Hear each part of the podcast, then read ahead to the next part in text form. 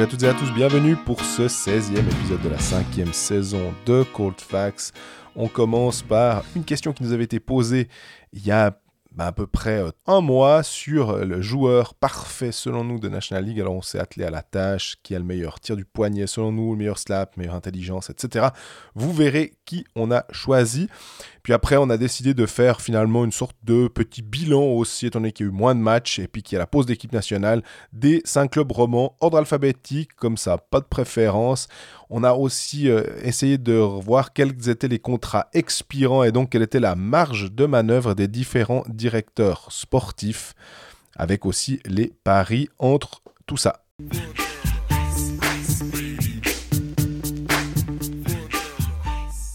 Salut Greg. Salut Jean-Fred, ça va? Ouais, très bien et toi? Pas mal, petite semaine de un peu moins intense, ça change. Ça change avec l'équipe de Suisse qui joue à Fribourg ce, ce Ouais, il y a que trois matchs, c'est vrai. Ouais, mais on a moins besoin. Trois matchs versus euh, des semaines avec 21 matchs euh, de National League. C'est Ouais, un petit peu moins. Tout à fait. Bon, on sera. Nous, on est jeudi, en tout En tout cas. jeudi, ouais. Ouais, moi, j'y suis dimanche. aussi, c'est à 13h, là, un petit match dominical. Et puis euh, samedi soir, ce sera depuis la télévision.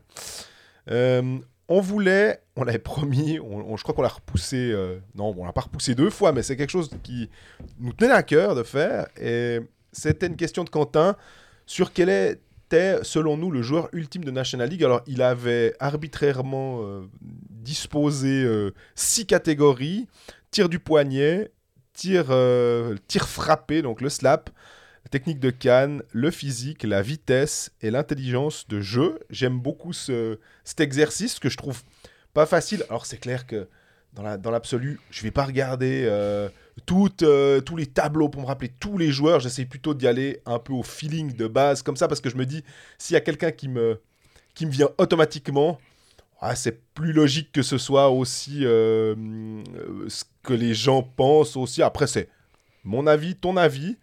Et puis, euh, on s'est là aussi pas concerté. Non. Je, je crois que même qu'il me manque euh, une personne dans une catégorie. Donc, euh, voilà.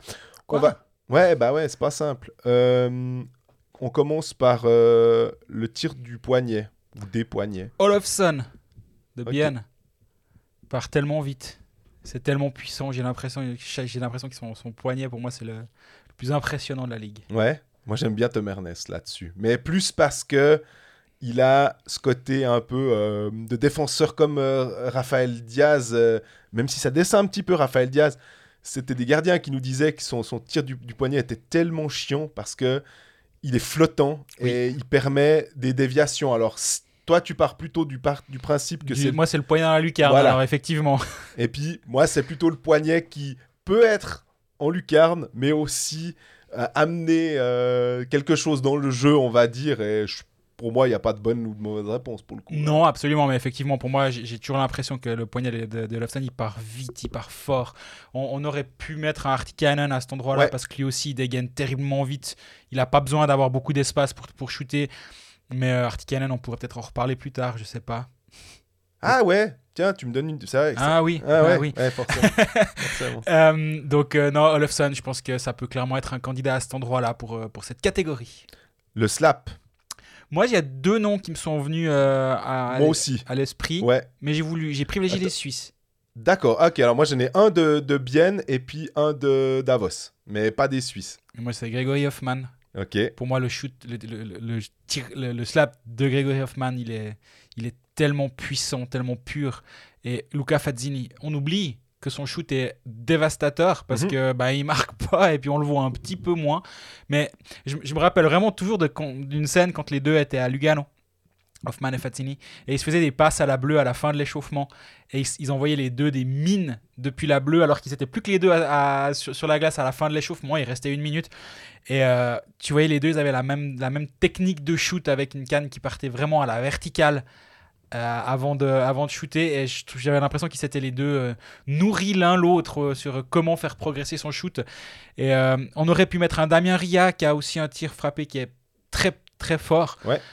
Mais Hoffman m'impressionne beaucoup plus. Ok, bah en plus, à Fazzini et Hoffman, c'est drôle, c'était un droitier, un gaucher. Exact. Donc c'était mortel sur un, un powerplay parce que si t'as le, le- le gars à la bleue qui, te, qui dirige ton, ton powerplay, qui peut orienter l'un ou l'autre, et puis les passes transversales entre les deux pour se- pour s'alimenter euh, euh, respectivement, euh, ça peut être vraiment faire très très mal. Moi, j'ai mis. Pour moi, le, le slap qui m'a le plus impressionné, et en plus, c'est ces temps-là, je, je l'ai un peu plus vu, c'est Matej Stransky, Mhm. qui, qui a le pétard qui est parti contre Fribourg. Mais mon. Dieu, et vraiment un peu à la. Dans le rond d'Ovechkin, on va dire. euh, il, a, il a une précision, une force aussi. Ça part à une vitesse. Et puis, ben, presque monsieur, qui, où on- où on- où on- un peu à l'ancienne finalement, parce qu'on a vu que le slap était un, un- pas en voie d'extinction, mais les poignets sont tellement, montent tellement vite maintenant. Je pense aussi avec, avec les cannes, le, le- le matériel et euh, les- la, la façon dont ils s'entraînent. Euh, je me rappelle que bah, notre euh, ami Doug Boulanger, qui est, est venu à ce micro une fois, m'avait expliqué aussi, euh, à- quand il fait de l'entraînement spécifique avec certains joueurs, comment certains joueurs ont pu améliorer leur lancer des poignets de plusieurs kilomètres heure par des entraînements spécifiques, et que finalement, comme il est, tu peux le dégainer plus vite qu'un slap, il est plus impressionnant euh, et il est plus utile en 2022, on va dire, dans le hockey moderne, que le slap à la, euh, à la Reibourg, quoi, tous ces, ces À la grands défenseurs. Ou à la Peter Inouye, exactement. Où là, tu parlais de canne à la verticale, où le mec, vraiment, il attendait à la bleue pendant plusieurs, se- plusieurs secondes avec euh, la canne pointée vers le ciel, en attendant la passe. Mais des Bobiliers ou des gars comme ça, on se souvient bien. Ça, ça on, on- on- on- on- on parle aux aux plus vieux, là. euh.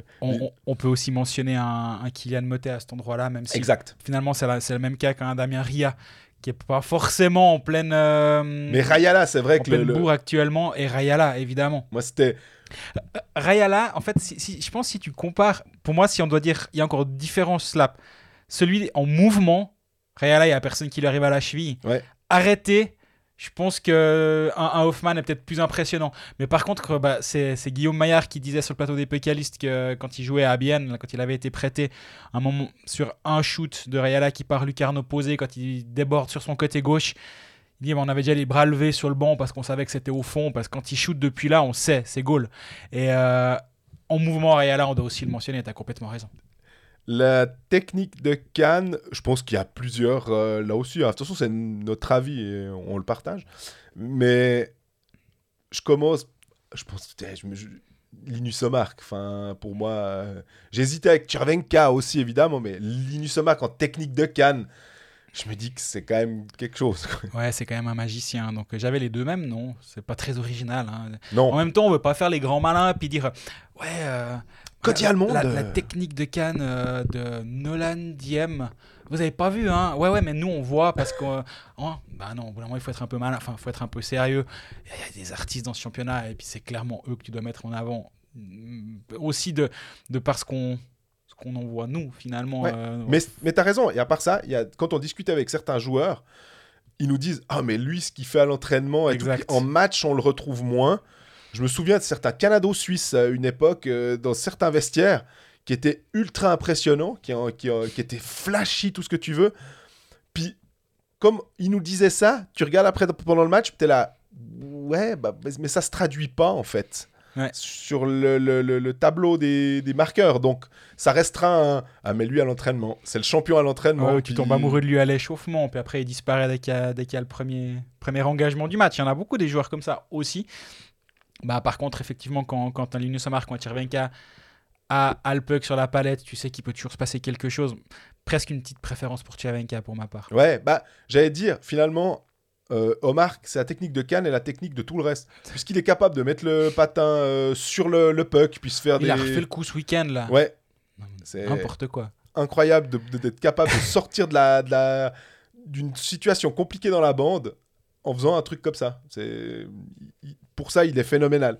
Euh, on passe au physique. Là, je vais commencer. Ouais, Euh, mais il y a deux options en fait, parce que le physique ça veut tout dire et rien dire à la fois. C'est pas, je critique pas du tout la question, hein, mais tu peux le voir comme tu veux. Je vais te donner deux noms Mhm. qui, ont, qui entrent en cette catégorie-là, mais pas vraiment le même style. Ambul, Artikainen. Ouais. Les deux ont un physique hors norme. Les deux ont des qualités et des capacités physiques complètement euh, au-dessus de la moyenne.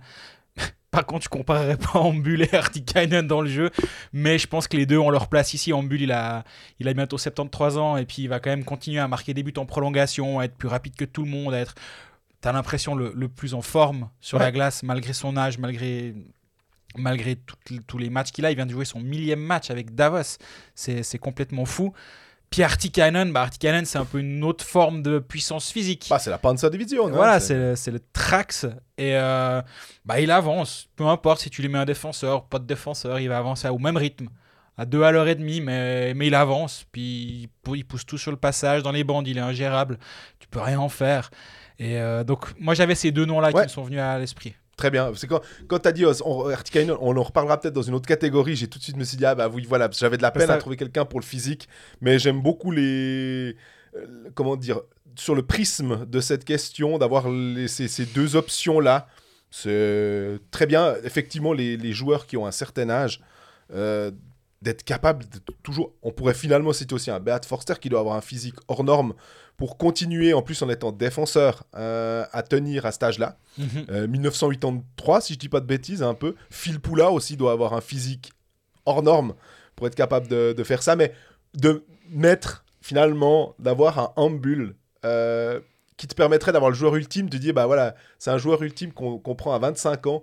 Bon, on sait que ce jour-là, on peut le traîner jusqu'à 40, parce que grâce à Parce gène qu'effectivement, de- Artikainen à 40 ans, je me demande un peu ce que ça peut donner. Quoique, vu que justement, il joue pas tout sur sa vitesse, euh, ça, Ouais. ça peut tenir aussi sur le long terme. Absolument. Euh, la vitesse. Justement. je- Alors, c'est pas Artikainen. Bah alors on peut prendre. Si, si on veut que la vitesse soit constante, bah peut-être qu'on peut prendre Artikainen. L'inertie. Exactement. Non, alors là, pour le coup, moi, je me disais, c'est peut-être pas le meilleur parce qu'il y avait du Berchi, j'avais, j'avais plein de, d'autres joueurs qui, qui me venaient à l'idée, mais je me suis dit, quel est le joueur qui, où je me suis dit, même un Jonathan Heng, je trouve qu'il est, je pense qu'il va très vite, mais celui qui me fait le plus euh, d'effet en fait en le voyant patiner et où j'ai une image de lui et on a, on, l'a- on l'a tous cette image qui date de 2021, c'est Gregory Hoffman. Ouais. C'est Ça- le, c'est contre Simon Lecoultre. euh, Normalement, il faut faire un spoiler et dire les jeunes voix.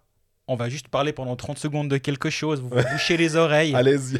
Voilà, ça n'a pas existé. Vous revenez dans une minute. On parle d'un truc. Voilà. Ouais, quand, quand tu prends 10 mètres euh, à des défenseurs, c'était quoi? Le Coultre et Carrère, si je me rappelle bien. Ouais, j'aurais dit Lecoultre en tout cas. le- le- mais... Et tu prends 10 mètres sur 5 mètres à peu près, alors que c'est pas des, pa- c'est pas des manches en Mhm. face. Alors oui, hein, et lancer les deux autres doivent, doivent redémarrer. On est bien mais d'accord. c'est ça- des jeunes, c'est des ça- gars qui patinent pas mal. Ça a quand même un petit peu, ça influence un petit peu. Mais oui, le coup de patin de Gregory Hoffman, c'est c'est quelque chose d'impressionnant.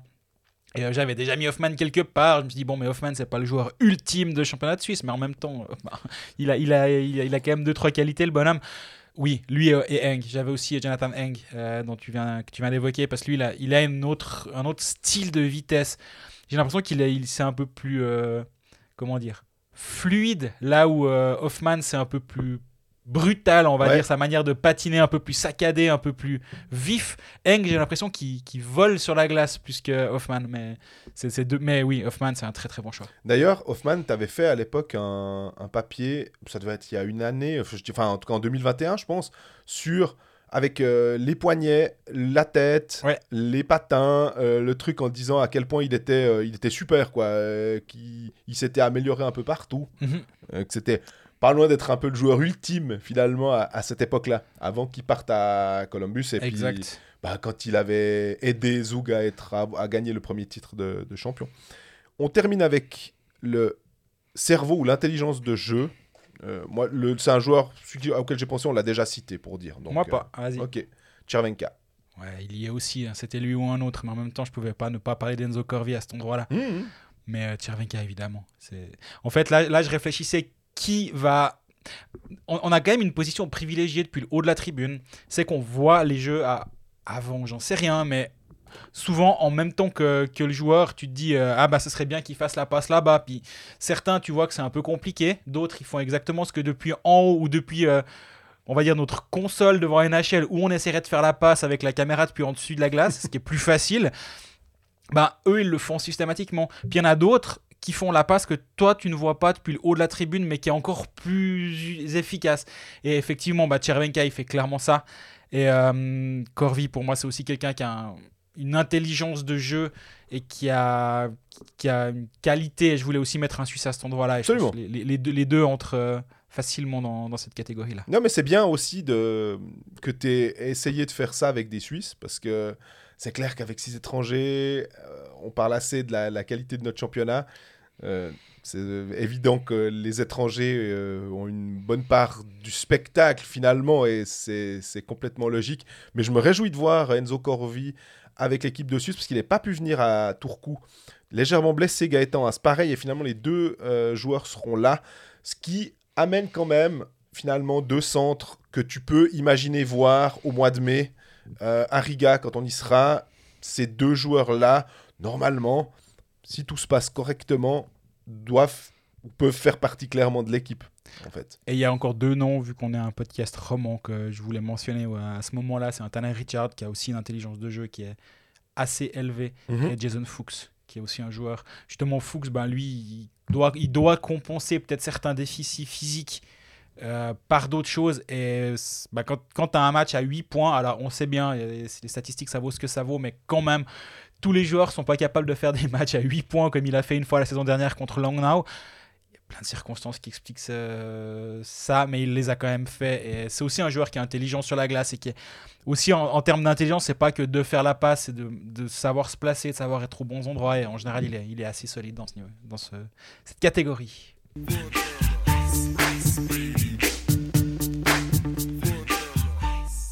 On commence ce tour d'horizon des clubs romans par ordre alphabétique. Ouais, mais on peut surtout dire qu'en fait, on va faire un bilan des clubs romans euh, Exactement. euh, À joie, petit bilan, on va, on va pas. ouais, Il y a peu de matchs ces temps, donc c'est aussi pour ça qu'on a décidé de faire juste notre, notre pas coup de cœur, mais je sais pas comment dire, notre bonne nouvelle, notre bonne surprise et notre mauvaise surprise par club. Puis après, on fera un petit point sur chaque équipe, euh, les, les joueurs euh, en fin de contrat qui restent, qui restent à signer, etc. Euh, pour moi, il y a deux excellentes surprises à Ajoie.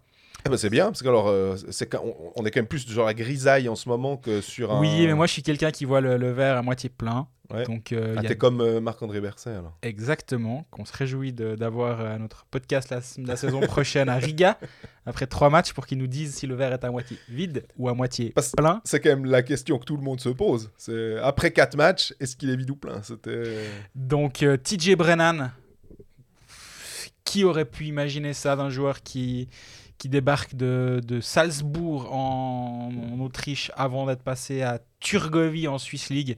Et il joue comme un des meilleurs défenseurs de, de la ligue. D'ailleurs la saison la semaine passée je l'ai mis comme mon meilleur défenseur étranger de la ligue. Mhm. il a 11 buts. C'est fantastique. Et euh, c'est malheureusement par contre la, la mauvaise nouvelle c'est que bah, ça c'est le verre euh, moitié vide. Il est en fin de contrat Ah, il est vraiment en fin de contrat. Ouais, il a signé pour une année jusqu'en fin de saison 22-23. Donc euh, autant te dire qu'il y a déjà plein de GM qui sont en train de camper devant son appartement pour lui, pour lui offrir des ponts d'or jusque... Non, j'en sais rien à part Ouais. ça. Il a quand même 33 ans, c'est quand même... Absolument. On on n'est pas en train de parler de Temernas en fin de contrat, on est bien d'accord, mais... Bah, en fait, ce qui est bizarre, c'est quand il débarque, on se dit euh, ouais ouais, il vient de Salzbourg, euh, machin, très bien.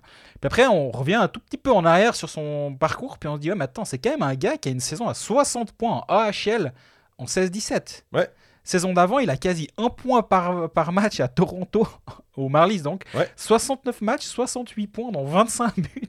Tu dis mais attends, com- comment c'est possible? Qu'est-ce qui s'est passé dans ta vie, TJ, pour que. pour, te- pour que tu fasses euh, la AHL Tourgau. Qu'est-ce qui s'est passé là? Il y, a- eu un problème a- Et donc, en fait, si on regarde sa carrière, on se dit, mais en fait, c'est clairement son profil de marquer une pellée de buts parce qu'il a une saison à 25 buts en AHL. C'est vraiment énorme. Tu, sais, tu sais quoi? Je- je- Tu viens de trouver un papier hyper cool à faire, en fait. Vas-y, Bah, ça. Ah. TJ, Avec- explique-moi euh, vas-y, comment. dis-moi. Bah ouais, ça va être super. Je me Bah, réjouis. on va- on va aller lui poser la question. Tiens, c'est une bonne, c'est une bonne, c'est une très bonne piste. Faudra que j'aille euh, en âge. Je suis allé la semaine passée d'ailleurs. Je, je me réjouis d'y retourner. C'était très sympa. Au passage. Donc pour moi, ça c'est une, surprise. Oui, mais en regardant son profil, est-ce qu'on devait être surpris? Je suis pas sûr. Il a une saison à 72 points en AHL. En fait, il a cartonné en AHL. euh, 478 points en 679 matchs. Ouais, non, ah, il est à dé- 0 défenseur, on il est rappelle. 0,7 points par match en AHL. Et là, j'ai l'impression qu'on tombe de la lune. Oui, on tombe de la lune parce qu'il est passé à Turgovie et Salzbourg avant d'arriver à Ajoie. Et ben, la bonne nouvelle, par contre, pour Ajoie, le fait qu'ils soient en fin de contrat, c'est que s'il part, peu importe où, euh, pour, euh, pour la saison prochaine, Julien Vauclair pour aller vers tous les étrangers du monde et dire écoutez, voilà, Moi, j'ai signé TJ Brennan une année. Il est venu chez nous. Hop, à 33 ans, malgré ses 33 ans, derrière, il a signé un contrat de X années à tel endroit, de 2 ans, j'en sais rien où. J'ai aucune idée où il peut aller, ce type. Et Ouais. peut-être même qu'il peut prolonger, c'est pas écrit qu'il s'en va. Mais je m'attends à ce qu'il s'en aille. Mais par contre, c'est un argument pour euh, Julien Vauclair. Venez chez nous, pas de problème. Vous, vous renoncez peut-être à un peu d'argent parce qu'on n'a pas autant. Mais par contre, la voix TJ Brennan, comme Ambry a pu faire la voix Dominique Kubalik. Ouais, c'est ça. Après, C'est a... que tu dis, ben, en fait, Kubalik, il a fait euh, Ambry, la NHL. Pourquoi? Parce que chez nous, alors déjà parce qu'il est fort, c'est quand même une base, parce que tu peux prendre, pas prendre n'importe qui puis dire tu vas passer par Ambry et donc tu vas aller en NHL. D'ailleurs, ça s'est pas passé comme ça pour Nick Shore qui vient d'avoir son contrat résilié du côté d'Ambry, mais pas pour aller en NHL. Euh, mais par contre, de dire, ben voilà, l'exemple TJ Brennan, tu viens chez nous, tu signes une année, tu es bon, et ben voilà, derrière, tu auras ta chance, ailleurs, tu vas te mettre en vitrine. Donc pour moi, ça, c'est une très bonne nouvelle pour le HC Ajoie. Et l'autre, c'est. euh, je vais peut-être te laisser, parce que sinon, euh, peut-être. Non, non, non, non, non, j'ai j'ai pas de l'autre. Genre, je Valentin réfléchissais Pilet, au, alors. au- à Ciaccio, par exemple. Tu as dit Valentin Pilet? Ouais. Ouais. Ouais, c'est pas parce qu'il vient quand même de Swiss League. Absolument. Donc, euh, on imagine. Alors là, plus contrairement à TJ Brennan, on, on imaginait peut-être que ce step-là, dans un club euh, de National League de bas de classement, où on lui demande de faire ce qu'il sait faire et de pas commencer justement à essayer de faire du TJ Brennan, euh, parce qu'il n'en est certainement pas capable, mais par contre, d'être un défenseur solide, de pas prendre beaucoup de pénalités, d'être euh, capable de nettoyer un peu le, le slot à la même, euh, de la même manière qu'un Thomas Thierry, ça pouvait être quelque chose d'intéressant à jouer. Et j'aimais bien ces clubs qui identifient peut-être un joueur qui peut être intéressant, qui a un profil qui peut marcher et qui le fait monter. Parce que la Swiss League, pour dire, c'est pas un immense pourvoyeur de, de talent en National League quand même, malgré tout. on, Non, voit que le step est tellement grand. On a eu le cas Jonathan Eng, on a le cas on va prendre TJ Brennan parce qu'on se souvenait de lui avec Turgovie. On, on va dire, bah voilà. Mais c'est quand même des joueurs, comme tu disais, de la AHL. C'est pas. euh, c'est pas Swiss League, National League où on dit, bah voilà, maintenant, Simon Seiler avec, euh, avec Fribourg. Joel Scheidegger, c'était plus compliqué. Ouais. Luca Christen, c'est plus compliqué. C'est pas un, un gage de réussite. Et finalement, on voit que les profils qui ont peut-être plus de chances de s'établir, c'est ceux à qui on demande de faire un boulot spécifique. Ouais, non, je suis, je suis entièrement d'accord avec toi. Il y a même un Kevin Boson qu'on peut mettre en avant aussi, qui fait une belle saison, 30 matchs. Complètement. 8 points, effectivement, c'est pas en train de, de- de révolutionner la National League. Par contre, là aussi, c'est du scouting d'un joueur qui vient de, de Swiss League, qui se fait gentiment sa place en National League. Et là aussi, ben, c'est un. C'est un argument aussi pour, euh, pour Julien Vauclair. Tu as, eu ta place nulle part ailleurs. Ben, chez nous, on va, on va te mettre en, en valeur. Il a joué beaucoup sur la deuxième ligne, Kevin Boson, en début de, surtout en début de saison. Mhm. Avec les étrangers, hein. Exactement, tu vois, on est très positif. Il y a du positif du côté d'Ajoie malgré tout, même si tu peines à trouver. Oui, parce qu'après, euh, on, on en discutait en, en amont, on va dire, euh, les deux, et je faisais la remarque du, du powerplay. Tu me disais, le powerplay d'Ajoie, il, il Il est, se il est crée vraiment. de Il se crée énormément de chance. Ils sont numéro 1 sur 60 minutes. en expected goals par 60 minutes. Et puis, moi, je regarde froidement le truc, puis ils sont 13 sur 14 avec un peu plus de 15% de réussite. Donc, à la fois, c'est hyper encourageant et tu as raison de mettre en avant euh, ce que, ce que tu. Enfin, ces expected goals. Mais au final, la froide réalité des chiffres fait que tu es là, ouais, bon, bah, c'est cool de se créer des chances, mais si elles rentrent pas, euh, ça nous fait une belle jambe. Et j'ai l'impression que on pourrait extrapoler, ou en tout cas prendre cet exemple-là de, de, de- du- d'un powerplay qui se crée beaucoup, mais qui marque moins, avec finalement ces défaites d'un but ou ces, euh, ou ces vi- victoires, enfin, ou ces points que tu vas chercher, euh, tu, tu prends qu'un point en prolongation parce que tu perds finalement Ouais. Que ça vient peut-être de ça, mais en même temps, euh, quand euh, ils sortent le gardien à 6 contre 5 contre Lausanne, où ils sont menés 5-3, puis ils, gagnent, ils arrivent à égaliser à 5-5, bah on peut dire que c'est des buts marqués en... Je sais pas s'ils les comptabilisent comme des buts en powerplay, finalement, ces trucs, parce que finalement, à 6 contre 5, bah, t'es en supériorité numérique Mhm. quand même. Alors, euh, et que comme il aime bien sortir, Peshan, il aime bien sortir son gardien, il a des fois les chances de marquer des buts de cette manière, mais... Par contre, tout n'est pas, tout n'est pas rose, à part les lacets du côté d'Ajoie. C'est le moins qu'on puisse dire. 13 défaites de suite. euh, là, leur record, c'était, on avait dit, c'était 18. hein. 18 la saison dernière, ouais. Euh, puis, puis malheureusement, euh, il y, a- y a pas. Tu me diras, tout le monde peut battre tout le monde dans cette ligue, donc forcément, il n'y a aucun match qui est facile. chaque fois on va faire ouais alors euh, ouais aller jouer à insérer le club qui ouais, c'est pas facile donc euh, même si c'est une- un club qui, co- qui connaît une qui traverse une passe difficile de peut-être 4 je sais pas même on prend un Gauthieron qui a, qui a 5 défaites bah je me dis quand même que c'est plus l'occasion pour Gauthieron de se relancer euh, en jouant contre Ajoie que d'Ajoie de, de, peut-être euh, casser cette dynamique négative finalement quand tu toi t'en es à 13 défaites et l'autre à 5 ben forcément que qui va casser sa dynamique? Il y en a bien un des deux clubs et je mettrais plus mon argent sur Fribourg dans un cas comme ça par exemple donc euh, c'est vraiment vraiment compliqué Moi, On le savait, hein, ouais, ouais, mais- pour moi, la, mau- la mauvaise surprise, disons. Là, je, je, je vais quand même, je pense, dans cette, ces bonnes et mauvaises surprises, plutôt me, me concentrer sur euh, des, des joueurs. Parce Ouais. que je, il y a peut-être- on, on parle pas spécifiquement des joueurs. Et puis là, je me dis, Jérôme Leduc, il a certes un demi-point par match à peu près, mais on, on le voit quand même souvent emprunté, on le voit souvent euh, et puis il y a la à la comparaison- peine. il y a la comparaison avec Brennan maintenant Alors, elle aide pas, effectivement. Elle aide vraiment pas. Parce qu'en termes de points, il va nous faire euh, une, une saison, alors un poil moins bonne que la saison dernière en termes de points par match, et encore, on sait pas. Mais euh, ouais, il est, il est souvent, souvent à la peine, souvent pris de vitesse. Physiquement, il tient pas la route.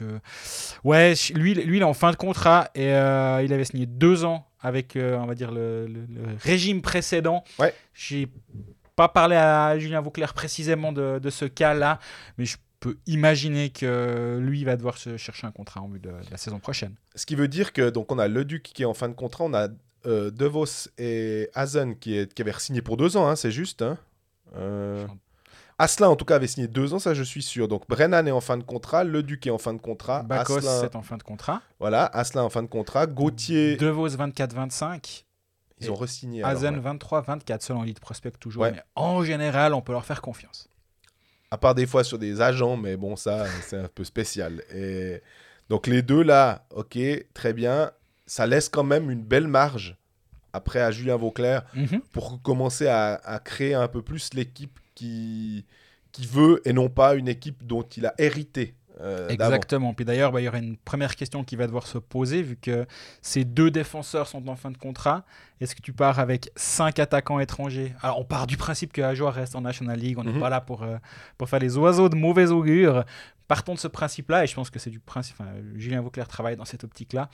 Est-ce que tu pars avec un défenseur étranger, deux défenseurs étrangers? Trois défenseurs étrangers, j'en sais rien. hein. Je- Ouais. Toutes les options devraient être sur la table dans l'absolu, et moi je le disais, je crois l'été passé ou au moment où Julien Vauclair est arrivé, est-ce que, est que tu pars à 3 derrière? Parce que tu te dis, euh, on va essayer d'en prendre un de moins que l'adversaire et non en marquer un de plus. Puis en même temps, tu, tu vois qu'offensivement, c'est dur. Il y a peu de Suisses qui sont capables de jouer. Et, est-ce que l'option de 4, c'est pas la, la bonne? Parce que tu dois quand même avoir un peu de punch offensif avec 4 étrangers. Ça te permet d'avoir deux lignes fortes. Si tu trouves deux alliés suisses qui suivent les, les deux, tes quatre étrangers, bah, tu à avoir deux lignes offensives. C'est une des questions que, qui est sur la table, à mon avis, du côté d'Ajo en ce moment. Ouais, et puis Matteo Romanenghi, tu sais, à un moment, on s'est, on s'est demandé, euh, il avait connu hein, une période, à, est-ce que c'était peut-être l'année passée aussi, assez fast, où il a marqué, euh, je me rappelle d'une séquence où il a marqué 3-4 buts euh, en un laps de temps relativement court. Et il y a, y a comme une espèce de, de- de petite ampoule qui s'allume, tu dis, Oh, mais est-ce qu'on a raté quelque chose? Est-ce que ce joueur, vraiment, là, ils ont trouvé un diamant euh, dans le... euh, qui- faut, qui ne demande plus qu'à être poli finalement, bah, nos premières impressions, elles étaient, elles étaient bonnes. C'est un joueur correct de, National League, mais encore, enfin, c'est, plus limite. Et là, on a Yann Derungs qui est blessé de nouveau pour, euh, pour six semaines, et vraiment dommage. On aurait bien voulu le voir, voir de quoi il était capable. Les Gilles en colère, euh, Garessus qui est. ou Garessu, maintenant, je sais, je me Qui est blessé. qui est blessé, qu'on n'aura jamais pu voir. C'est vraiment, ouais, c'est vraiment dommage et frustrant parce que je vois pas tellement, en plus le marché étant ce qu'il est, hein. Normalement, tu nous envoies plein de joueurs à Ajoa. Ouais, Allez, bah, il il faut qu'il y en ait qui- des disponibles, quoi. Ouais, c'est vrai. Moi, je. Après, quand tu vois que certains euh, préfèrent prendre leur retraite aussi comme joueur, je, je vois que Jérémy Camerzin, par exemple, a annoncé sa retraite. Est-ce que tu te dis qu'un Jérémy Camerzin aurait pu être encore utile à un club de bas de classement de National League, euh, admettons, euh, avec son expérience? Je me dis pourquoi pas, mais Mhm. Mais là, on parle même de défenseurs. Nous, ce qu'on aimerait trouver, c'est au moins un attaquant, hein, quelque chose de, de- Alors, soit on se retrouve avec un club de National League qui dit Ouais, mais nous, on a trop d'attaquants sous contrat. Et un peu à la manière d'un Moy, à la manière de, de- de- d'un Derungs, qui à nous, pour le coup, on le trouve, on arrive à le caser ailleurs. Mais après, ben, dans ces cas-là, on n'est pas en NHL où on force les joueurs à aller quelque part. Euh, tu aimes assez te moquer euh, gentiment en disant euh, Toi, tu vas envoyer tout le monde à Ajoie, c'est pas les poubelles de National League, on va dire. Et puis, c'est même des fois presque un peu dépréciatif parce que c'est des super joueurs. mais est-ce qu'il y a quelqu'un qui peut réussir bah, Ça, ça va être le talent peut-être d'un Julien Mauclair de convaincre Mhm. de trouver un partenaire pour danser et de convaincre un éventuel joueur qui n'aurait pas du temps de glace de venir, euh, de venir en adjoint. Mais ouais, c'est. Si c'était aussi simple que ça, ce serait fait. Enfin, je- on, on a vraiment des gens en plus qui sont maintenant hyper qualifiés. On peut vraiment pas dire qu'on a des joueurs, on a, on a des, des dirigeants qui débarquent puis qui connaissent pas. Non, Julien Vauclair, je pense que c'est quelqu'un, alors euh, plus d'expérience que ça, ça devient compliqué. Mhm. Le mec, il en a vu passer, il est allé, euh, il sait ce que c'est, les contrats, les trucs.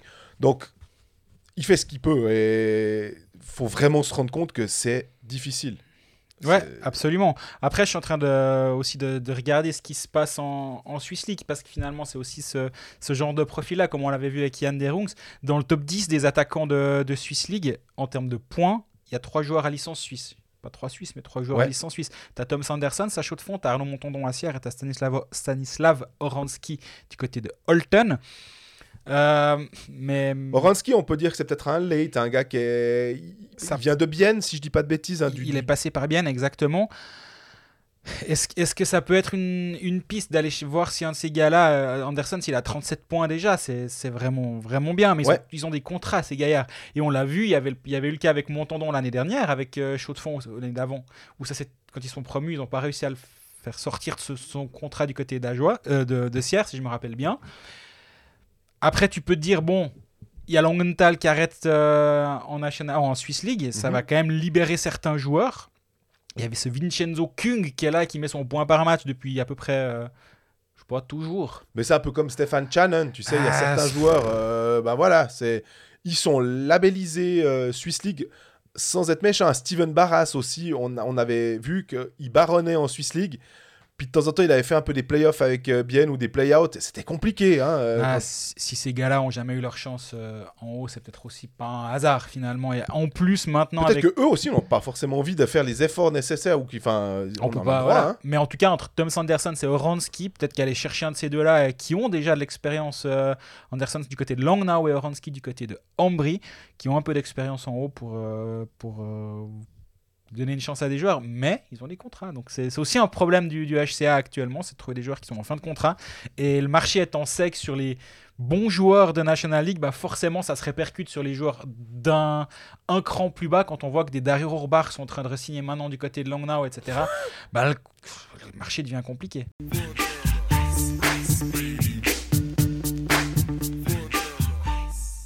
On passe à Bienne, ordre alphabétique.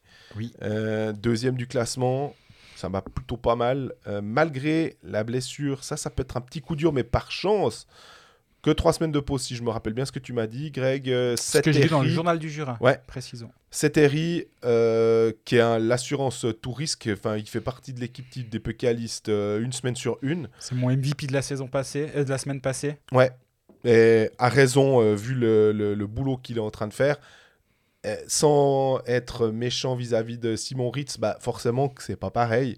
Euh, Van Pottelberg est pas encore tout à fait là, donc euh, il va peut-être rater, qu'est-ce qu'on disait, trois matchs? Trois matchs. Là aussi, c'est toujours selon le journal du Jura, ce c'est Simon Ritz qui, qui a été interviewé dans l'édition de lundi où il explique que bah, il est prêt pour ces trois matchs et puis que normalement, selon les, les examens qui ont été effectués sur cette série ce week-end, il devrait être de retour pour le 1er janvier parce que oui, il y a un match le 1er janvier à 20h à 20h à Zurich. sur les Monts Bleus.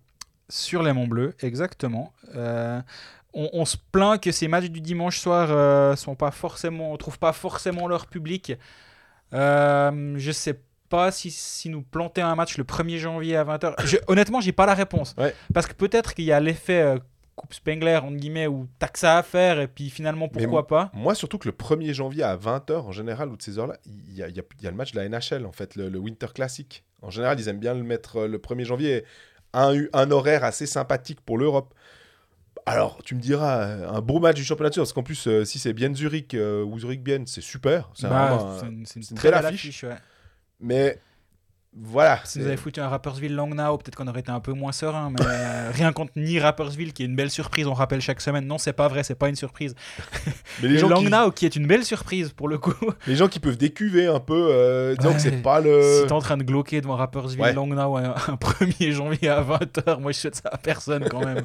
mais par contre, Zurich Ben, effectivement, ils ont eu le bon goût de mettre un, un très beau match. Mhm. Euh, je- vraiment, j'ai pas d'avis. Je, n'arrive pas à savoir si je trouve que c'est bien ou pas. Et en même temps, bah, on verra sur le moment déjà si, si c'est plein ou pas. Et euh, il faut essayer. Là, là alors, tant je pense qu'on peut être euh, critique sur les matchs du dimanche soir. Celui-là, c'est un peu différent parce que le, le 1er janvier, c'est pas un dimanche soir comme un autre. Bref, Sateri serait de- peut-être de retour là. On peut l'imaginer lui comme bonne surprise ou bien toi tu voyais autre chose? Il y a plusieurs choses. Il y a. Sais, la passe que je viens de te faire. Il y a un power play qui marche bien, euh, il y a une défense qui marche aussi assez bien, mais qui est sans doute euh, grâce à cette RI. Non, je pourrais imaginer euh, pour faire une sorte de package mettre Martin Steinegger. Mais c'est pas une bonne surprise, mais c'est Ah. plutôt un. C'est comme. Rappersville, là, c'est plus une surprise. Voilà, exactement. Non, mais c'est pour dire que là, il a, il a pas forcément fait des home runs, mais d'être offert, ça marche bien. Olofsson, ça marche bien. Et certains étaient un peu, un peu sceptiques avec Olofsson aussi, en disant Ah, mais vous êtes sûr? Regardez ce qu'il avait fait à Berne. Ben, Berne, il était pas- Certains. Deux Gugus euh, qui font un podcast hebdomadaire qui parle des cinq clubs romans? C'est eux, on- c'est eux, c'est certain. Non, mais tu lis des fois sur. Bah, euh, on- nous aussi, hein, on était très sceptiques. Pas sceptiques. Nous, on se posait la question. claire- En tout cas, je sais que moi, je me la suis posée très clairement en me disant, mais euh, Abien ne sera pas la même qu'à Langnau, il n'aura Oui. pas la même liberté offensive. mais il aura va- d'autres, euh, il aura d'autres qualités. Enfin, euh, tu peux trouver un centre, que ce soit Salinen ou, ou As, on avait aussi dit qu'il a, il, il allait avoir des bons, euh, des bons joueurs avec lui. Hein. Mais que tout allait pas passer par lui et il est quasi à un point par match. hein, 25 matchs, 22 points du côté de, de Bienne. C'est Mais c'est exactement ce que tu voulais de lui. Est-ce que tu voulais de lui un. Enfin, est-ce qu'on s'attendait à un type à un point et demi par match qui... où tout tourne autour de lui? Non, c'est pas ça qui... dont, dont, dont Bien avait besoin. Forcément, que c'est tant mieux si tu arrives à avoir ça. Mais ce qui est beaucoup mieux, c'est d'avoir un gars que tu peux mettre sur euh, une de tes deux premières lignes et qui va performer. C'est Mhm. exactement ce qui se passe. absolument. Puis tu l'as mentionné avant, euh, euh, offert avec son point par match, 29 matchs, 30 points. Il, a, il est à un point de son record en carrière en, en National League. C'est 31. À mon avis, il va le battre. Écoute, c'est bien parti. ouais, ça- La question, c'est est-ce qu'il a- il faudra deux tiers ou un seul dans- lors du prochain match du HC Vienne pour marquer deux points? Non, il a eu un vrai coup de chaud à un moment. Là, c'est un tout petit peu moins flamboyant, mais c'est un peu plus normal, disons. Tandis que euh, c'était presque anormal à un moment à quel point euh, il fonctionnait bien avec, euh, avec Gaëtan Haas et Olofsson, hein. Du coup, justement. Moi, je le mettrais clairement lui comme la bonne surprise parce que mine de rien, il a, il a déjà 31 ans. C'est pas le petit jeune qui est en train d'exploser. Vraiment pas d'ailleurs. Mais euh, l'année passée, il avait été tout à fait OK. Mais là, c'est vraiment très, très, très solide. Exactement. Bah, je veux pas d'autres euh, euh, bonnes surprises. euh, c'est un peu global avec Mhm. finalement avec Bien. Je dirais la bonne surprise aussi, c'est que Tormenen a, a finalement su nous faire mentir presque, parce qu'au début de saison, on était peut-être un peu sceptique. On se disait, on a vu les matchs de préparation, tout en sachant que les matchs de préparation, faut pas trop y accorder une importance folle. Mais on avait des doutes parce qu'on entendait, entendait des choses, puis on se demandait si le message de Tormenen allait toujours passer. Et finalement, ce message, bah, il passe euh, bien. Et quand on a Guillaume Maillard qui revient et à qui on pose la question, parce qu'il a pu aller goûter un petit peu de cette ambiance biennoise et qui dit qu'effectivement, bah, c'est assez super. euh, ça laisse à penser qu'on continue à faire tout juste. Et ça, ça remet encore une, euh, une petite piécette dans la, la, la, la- on va dire la crousie de, de Steinegger, qui a su laisser ne pas s'exciter quand il y a des défaites. Et ça, on, le dit depuis, depuis assez longtemps qu'on fait ce podcast, de dire ce qui nous frappe avec Bien, c'est cette sérénité de jamais partir comme des, comme des fous. À une nuance près, c'est que cet été, il a quand même tapé très fort du poing sur la table. euh, Martin Steinegger. Je sais pas, on recite le journal du Jura, mais en même temps, euh, c'est Bah, ceux ils font leur qui- métier c'est ceux qui couvrent euh, le mieux leur club, qui couvrent le mieux le HCBN, donc euh, et au plus près au quotidien. Donc euh, d'ailleurs, félicitations et merci à eux. Euh, mais il a tapé du poing très très fort sur la table en, fin de, de préparation en disant qu'en en gros. c'est peut-être un peu le moment de se secouer. Que oui, ça s'est bien passé ces dernières années, mais que en l'état, ils allaient, ils allaient droit dans le mur. Ça a fonctionné, visiblement.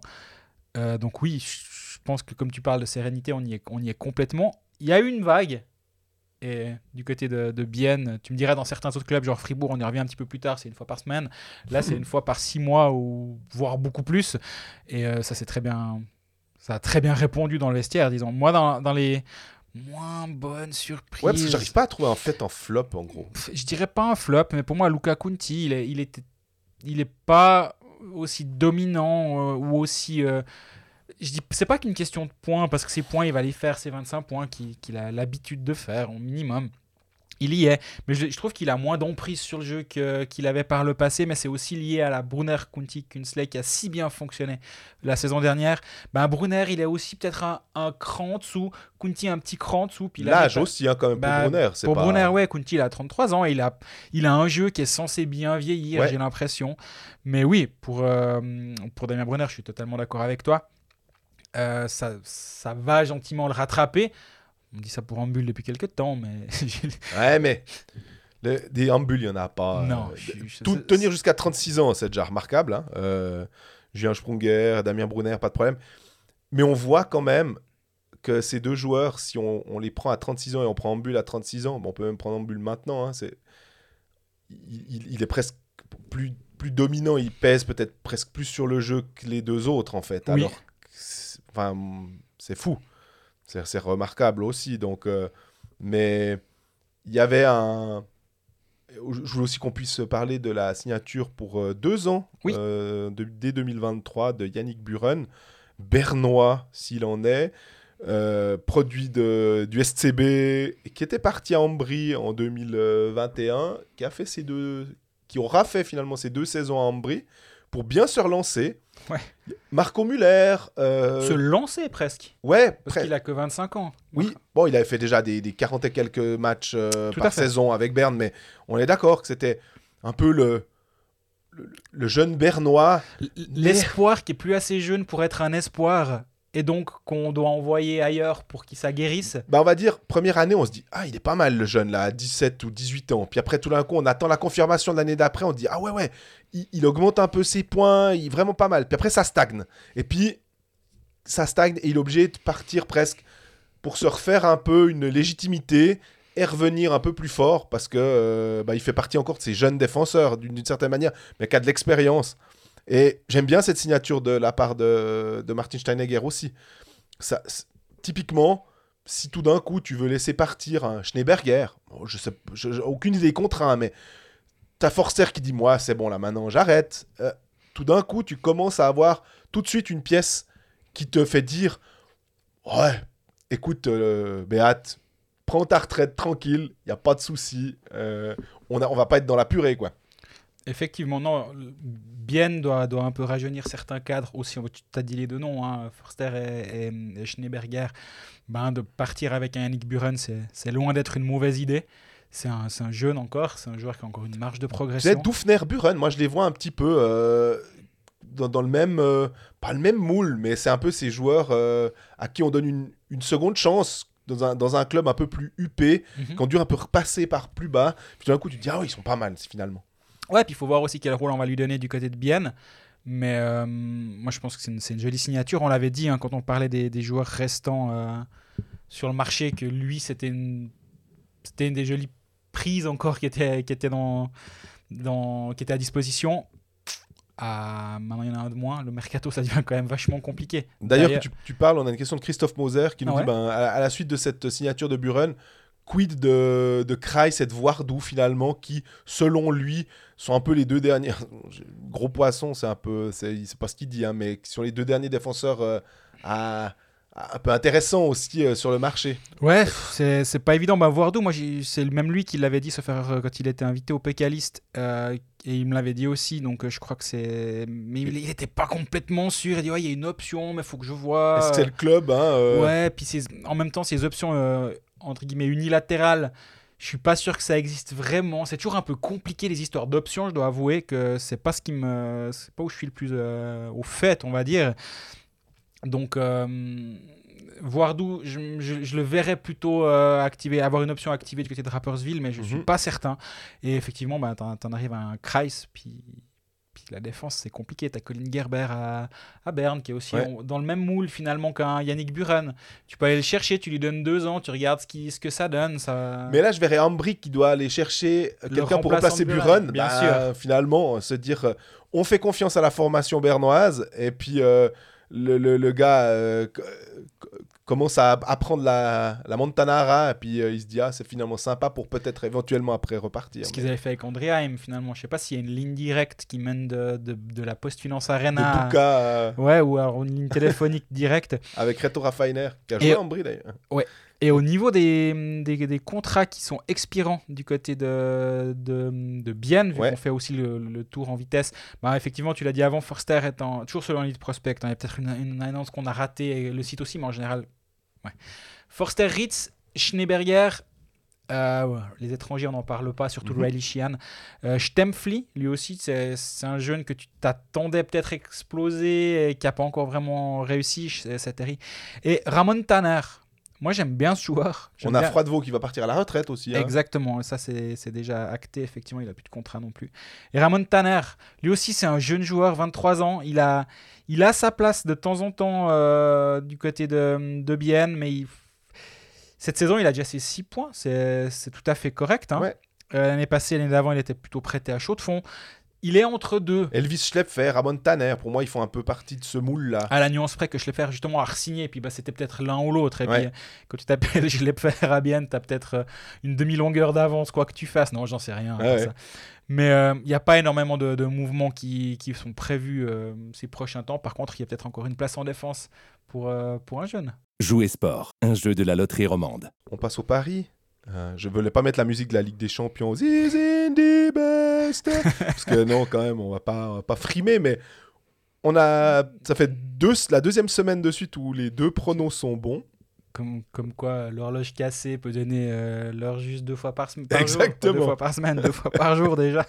C'est, Non, on n'est pas si mauvais. Mais là, deux de suite où on fait un, Bah, un, un perfect, on aime bien. ouais, puis surtout on a une, euh, un, un auditeur qui nous fait. euh, Hey les gars, de nouveau, euh, je Un vous ai petit suivi. gain. Petit gain, exactement. Euh, je vous ai suivi, euh, ça fait plaisir. Et bah nous, c'est le meilleur truc euh, qui, qui peut arriver, c'est que vous, vous fassiez euh, une jolie petite somme de, de plus, c'est excellent.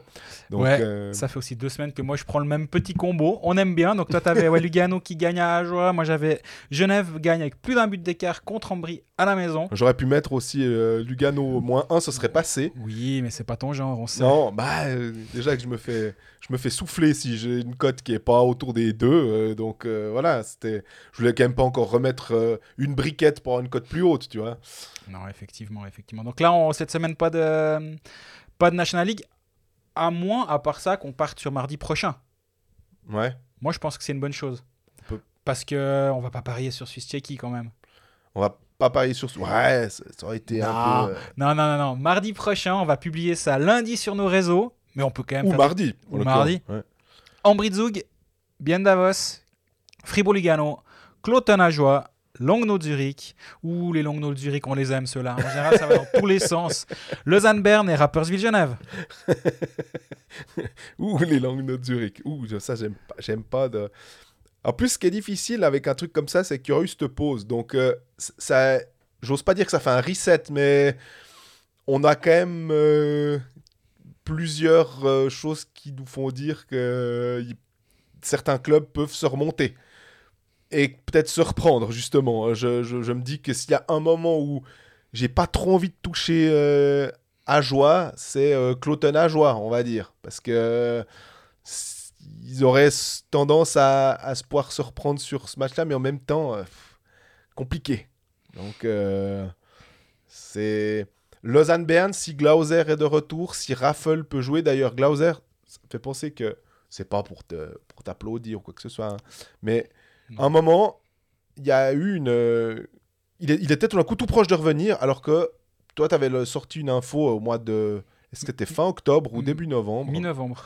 Pour dire, ouh, on ne verra pas avant la, la, la fin de. Enfin, voilà, avant la pause d'équipe nationale. Puis soit juste avant, soit juste après, ouais. Et puis tout d'un coup, il y a eu une, une info qui était. ah, peut-être que Glauser s'entraîne, il pourrait peut-être même jouer. Ça, je, suis sûr que je l'ai vu. Moi, moi aussi. Et puis- Ça m'a surpris, mais. je t'avais dit, euh, disons, c'est bizarre. Et finalement, bah non, la, la- la timeline euh, continue, euh, le, le calendrier, pour, comme, comme quoi, euh, toujours pas de retour. Donc je me dis, à Lausanne, très bon match contre Zurich, on en reparlera après euh, quand on parlera de Lausanne. Mais oh, j'ai quand même toujours de la peine parce que je me dis que chaque fois qu'on les attend, on, on est déçu. Donc, Ouais, ouais, ouais, c'est un peu ça. En plus, c'est un match à la maison. Alors, ils ont gagné un à la maison, mais Ouais. faut pas exagérer, peut-être. Donc, euh, On se rappelle du Heimnachteil de, de Ralph Kruger lors du mondial. On, on se rappelle. Je me rappelle, peut-être qu'on est juste des vieux cons à force, mais Ralph Kruger nous avait dit qu'il y avait un Heimnachteil, un, un désavantage de jouer à la maison lors du mondial 2008.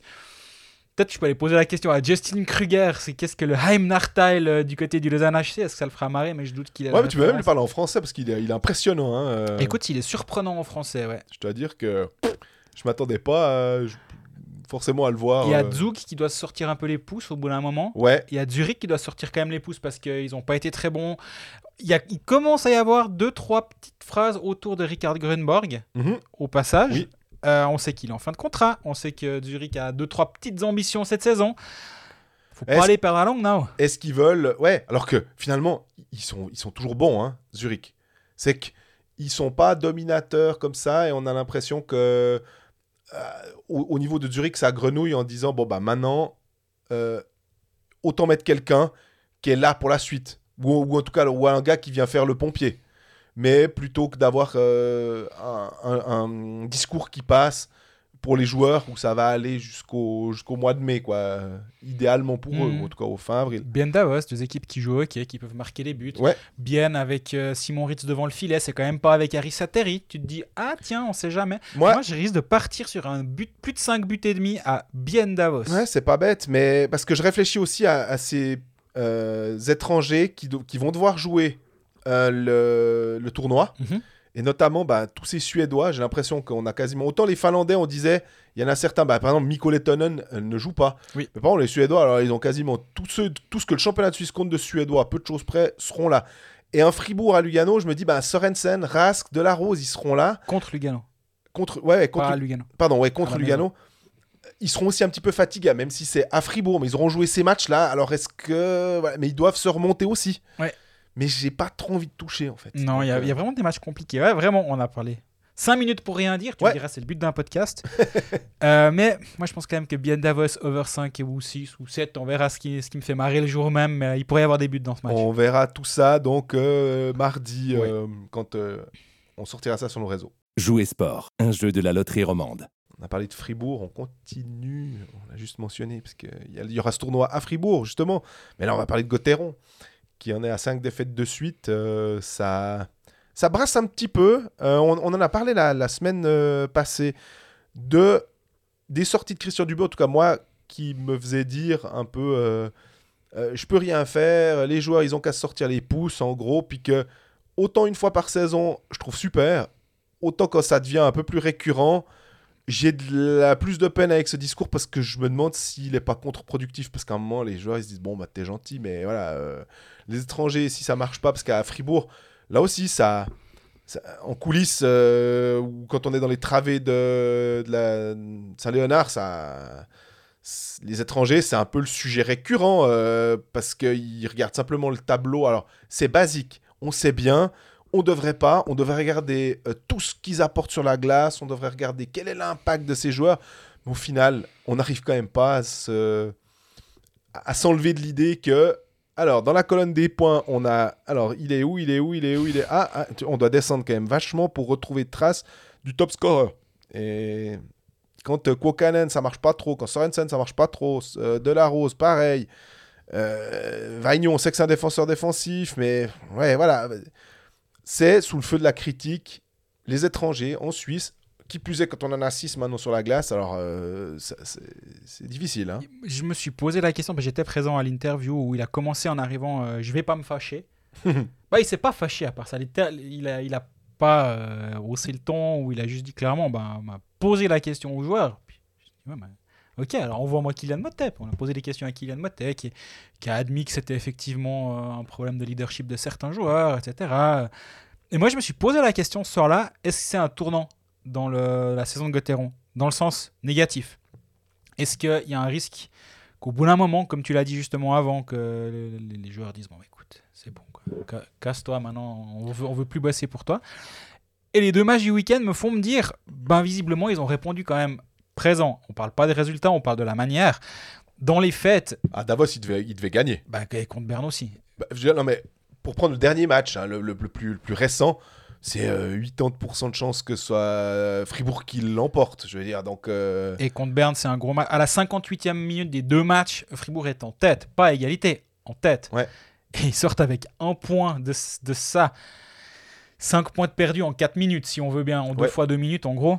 Euh, la réponse c'est est bonne dans la manière, mais par contre, au bout d'un moment, tu peux faire tous les bons matchs que tu veux dans la manière. Faut quand même gagner les matchs au bout d'un moment. Et ceux que on l'a- on l'a dit quand même quelques fois depuis le début de saison, l'année passée, il les gagnait ces matchs. Mhm. C'est évident. Il y avait même pas de question. Bah, l'un des l'un des meilleurs exemples, c'était le la dixième victoire consécutive contre Berne à la maison, où ils étaient menés euh, en fin de match et puis euh, finalement ils ont tourné la rencontre, Oui. tu sais pas comment, et puis ils ont fini par gagner en 60 minutes. c'était- il, était beau ce match. À part ça, le, le, le- le- comment dire, la, la dramaturgie de ce match était assez incroyable devant, dans une patinoire complètement pleine, en fusion. C'était génial. Et du coup, ben. Ouais, je, je, je- je me demande euh, jusqu'à quand ça, ça peut tenir en se disant oui, mais ils font des bons matchs. Oui, mais ils perdent. Oui, mais, Ouais. mais des bons matchs. Mais moi, j'ai un gros problème avec Fribourg en ce moment. C'est quand je regarde, alors bête- froidement les statistiques, hein, Ouais, ouais. des buts marqués, et que je dois descendre jusqu'à la 13e place pour voir Fribourg avec 69 buts. C'est juste deux buts de plus que Cloton, qui est 14e. C'est un but de moins qu'Ajoie. Ouais. Alors, ils sont nettement mieux placés, ils sont nettement... parce qu'ils ont une défense qui est vraiment, vraiment très solide. Mais à bout d'un moment, euh, entre euh, 106 goals pour Genève et 69 goals, on a 37 buts d'écart. Alors, on te dirait qu'il y a trois matchs en moins, tu sais, euh, Oui. avec des, des petits 12-0 par-ci par-là, ils, reviennent- ils reviennent. Voilà. Blague à part, s'ils font C'est 3 juste. fois 12-0, ils égalisent Genève. Pour se rendre compte de l'é- Ils égalisent pas, ils sont à un but. Un but, ouais. Pour se rendre compte de l'écart hallucinant. Par contre, ils sont à plus 5 dans les. Et c'est pas fantastique, hein, plus Non. 5. La défense est très bonne, tu l'as dit très justement. Et c'est ce qui fait que. Et on a un 9, dans ce- on a un 9 à 1 contre Cloton dans ces matchs-là. Donc, vraiment, il y a, il y a- Non, offensivement, ça va pas du tout. Je, je suis totalement de cet avis. Et il n'y a pas grand-chose qui a changé finalement, si on, si on fait abstraction de Di Domenico. Et on peut pas se dire que un seul joueur, on, on le dit assez, en hockey sur glace, quoi. C'est- on n'est pas, dans, on n'est pas en basket. Enfin, je- un joueur ne fait pas tout. Donc, qui plus est là, il y a encore des harnais, il y a encore Motet, il y a encore Sprunger, il y a encore, il y a, y a vraiment, il y a Berchi en plus.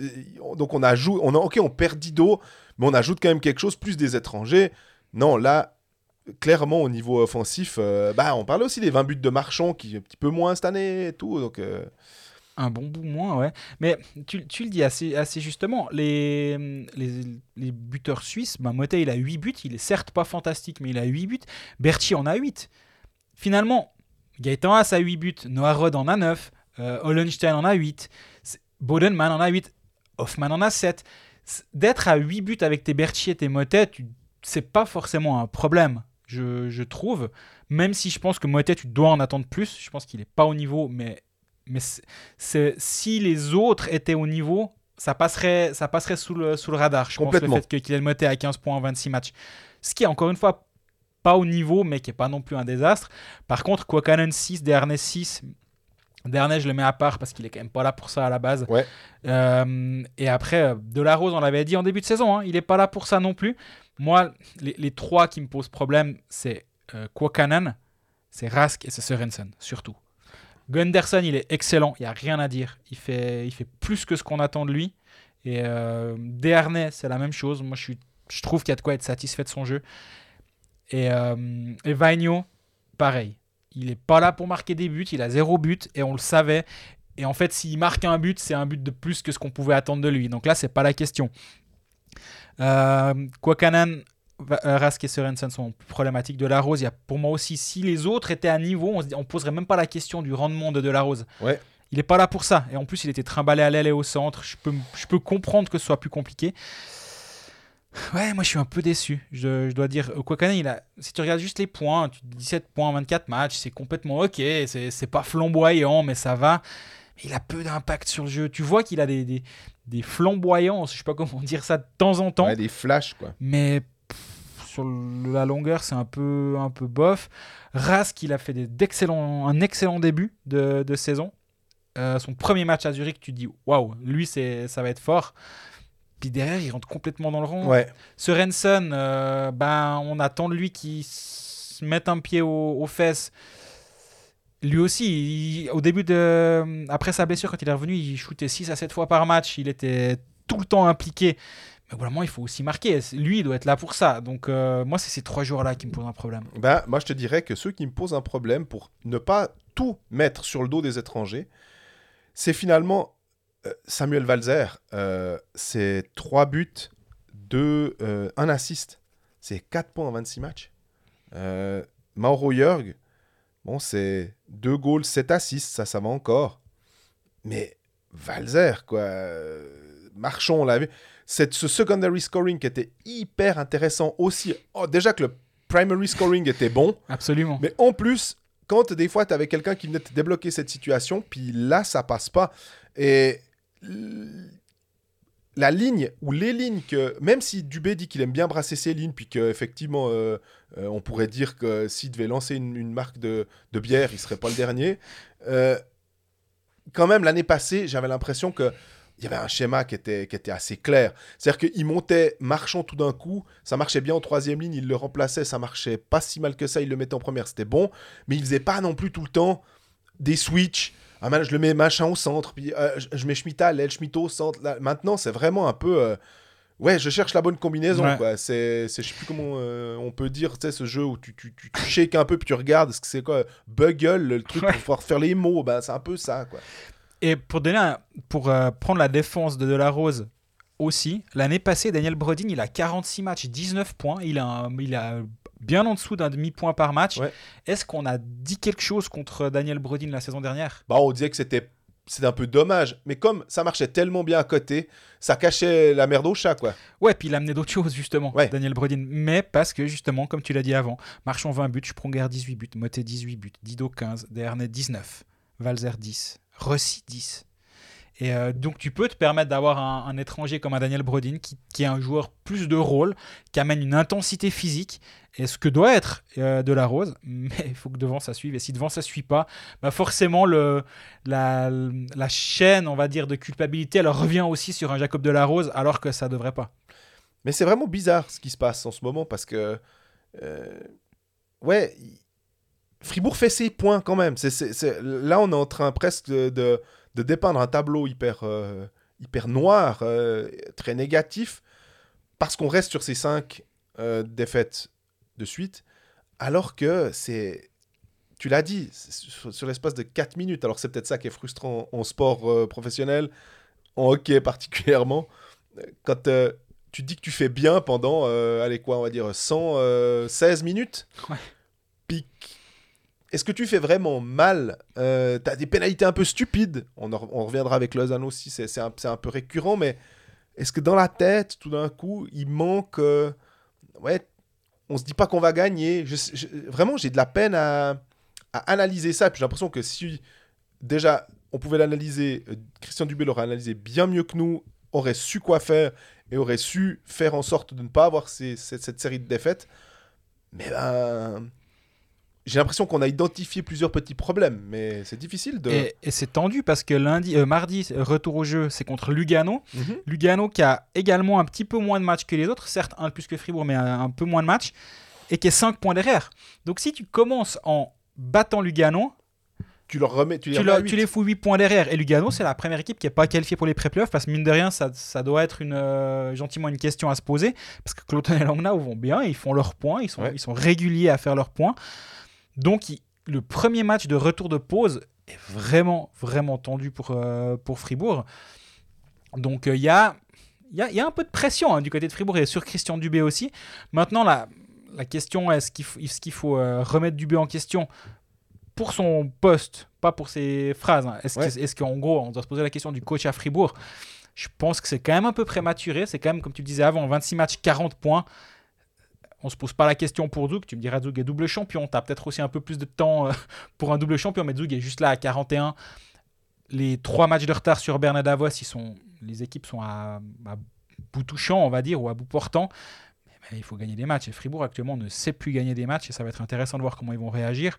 On veut être un peu positif quand même. Je voulais essayer d'être positif. Je regardais ce que je trouvais pas mal et je me suis dit, bah finalement, Benoît Yecker, euh, qui fait une jolie saison et en tant que co euh, partenaire de Gunderson. Euh, il en faut bien un. Et, mais c'est pas une, obligation de dire oh bon bah on en a j'en ai mis un parce que je savais pas où le foutre. Alors j'ai mis Benoît Yecker. Ce serait vraiment euh, très scandaleux de ma part d'être aussi mesquin, mais il s'en sort bien. Je trouve que finalement cette paire là aussi elle est elle est, solide. C'est pour ça que je me dis c'est dommage à Fribourg un coup, il y avait eu Chavaya, un coup, et, ça marchait pas si mal que ça. Euh, Doufner, tout d'un coup, avec Diaz, ça marche bien. Euh, on est arrivé à trouver des, des bonnes paires en faisant. Il y a un peu plus de stabilité. Mhm. Et que tu as l'impression que tu peux mettre aussi un Dave Souter à un moment et ça va pas forcément euh, tout foutre par terre. C'est vraiment en attaque que le, le, le, truc prend pas. Et que ben, si la défense de Fribourg est aussi, aussi bonne, je crois que c'est quoi C'est la deuxième meilleure défense de National. Alors tu me diras là aussi, il y a peut-être euh, deux matchs, euh, trois, quatre matchs en moins euh, par rapport aux autres, mais mine de rien, avec la blessure de Berra, on s'attendait peut-être à avoir un truc un petit peu plus compliqué. Connor Hughes, on l'a on l'a mentionné la, la, semaine passée. parmi les trucs positifs, forcément, voilà, peut-être tu voudras y, revenir, mais je trouvais que Yecker, dont on n'avait pas parlé, c'est aussi un, un, truc positif à, à, citer. Ouais, je pense que c'est un très bon choix de ta part. Euh, le choix évident, c'est Connor Hughes. Mhm. Euh, du coup, je vais, je vais aller sur le choix évident sur ce coup-là. Mais, On a le droit. Hein. Enfin, je veux dire, à un moment, euh, voilà, c'est. Non, non, je veux, je veux faire un peu le malin. Simon Seiler, ah ouais, parce que je l'ai regardé les trois minutes qu'il a fait, mais il est tellement fort. Ouais, écoute, on va, on, va, partir sur Connor Hughes, 19 matchs, 92% d'arrêt, deux buts encaissés par match il a certes été un tout petit peu moins bon sur deux, matchs euh, la semaine passée, mais ce week-end, il a, il a de nouveau répondu présent. Euh, c'est pas un hasard s'il est sélectionné en équipe nationale, du coup. ah, euh, Je me suis demandé. Alors, sans être méchant. Ah, mais c'est passé à Fribourg. Ouais. mais, mais c'est quand même pas un hasard sur ses prestations que tu prennes un troisième gardien, bah, tu dis bon bah. Parce qu'il aurait pu prendre Tim Wolf, il aurait pu prendre d'autres. Hein. Mais c'est à Fribourg. Alors il le dit lui-même, je l'ai interviewé la, la, semaine passée après le match à Bienne. Euh, D'abord, il voulait pas venir à l'interview parce qu'il croyait que. Enfin, il voulait pas. Il dit ouais, si c'est pour parler de mon contrat, euh, c'est bon quoi. J'ai dû un peu dire non, non, non c'est pas pour ça. C'est ah, parce qu'il a sélectionné une équipe de Suisse. Euh, dis-lui que c'est pas pour son contrat et que je vais pas en parler. Et, et j'entends, le gars il se dit ouais, je viens, de perdre à Bienne, viens pas m'embêter. J'entends hein, la, la, remarque de sa part. Mais du coup, après, il est venu de bonne grâce à l'interview. Très sympa d'ailleurs, j'avais très peu parlé avec. Et j'ai vraiment bien aimé le contact avec lui pour faire un peu de derrière les rideaux, vu qu'on en a parlé avec Jeff Ward la semaine passée.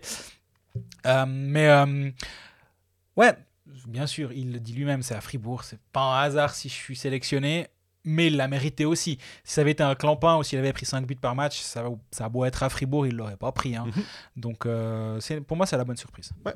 On va aussi regarder, bah, on, l'a fait pour les autres clubs, les contrats, les, les, expirants, on va dire. Et il y a Rossi, je crois, qui ne va de toute façon pas. Il y a Connor Hughes, déjà. Ouais. Vu qu'on vient d'en parler. Absolument. Euh, Mais Connor Hughes, là où c'était. On, sait qu'il y a des touches, puis qu'entre Lausanne, entre Langnau, il y, y avait des, des, clubs intéressés. Euh, pour Rossi, Mathias Rossi, c'est plus compliqué. Est-ce qu'il peut faire partie de ces joueurs? Mais j'ai pas l'impression. Hein. Là, tu vas me dire Bon, alors tu veux me l'envoyer à Joie Je vais dire Oui, oui, bien sûr, je, peux, je veux te l'envoyer à Joie. Mais en l'occurrence, je le vois plus. Faut, faut, faire un, un blablacar entre Fribourg et Ajoie. Tu, ferais, tu ferais fortune, toi. Je, je, le vois plus, un joueur comme ça. Je sais pas pourquoi. Ça sonne pour moi, peut-être Ambry, mais je vois bien Langnau, tu sais. Euh... Ouais, Peut-être un Cloton, Ça, mais- ça, mais- j'en sais rien. Pff, moi, j'ai l'impression que Cloton, il prendrait pas un joueur de 31-32 ans qui, Ouais. Qui est sur la, la fin de ça, qui est sur le déclin depuis un certain temps. Et... Mais il peut être utile sur le powerplay. Enfin, c'est. Ouais, je, je- je- je- ça fait un moment. Mais il a, bu- il a 10 buts la saison passée. Hein, Ouais, il- oui.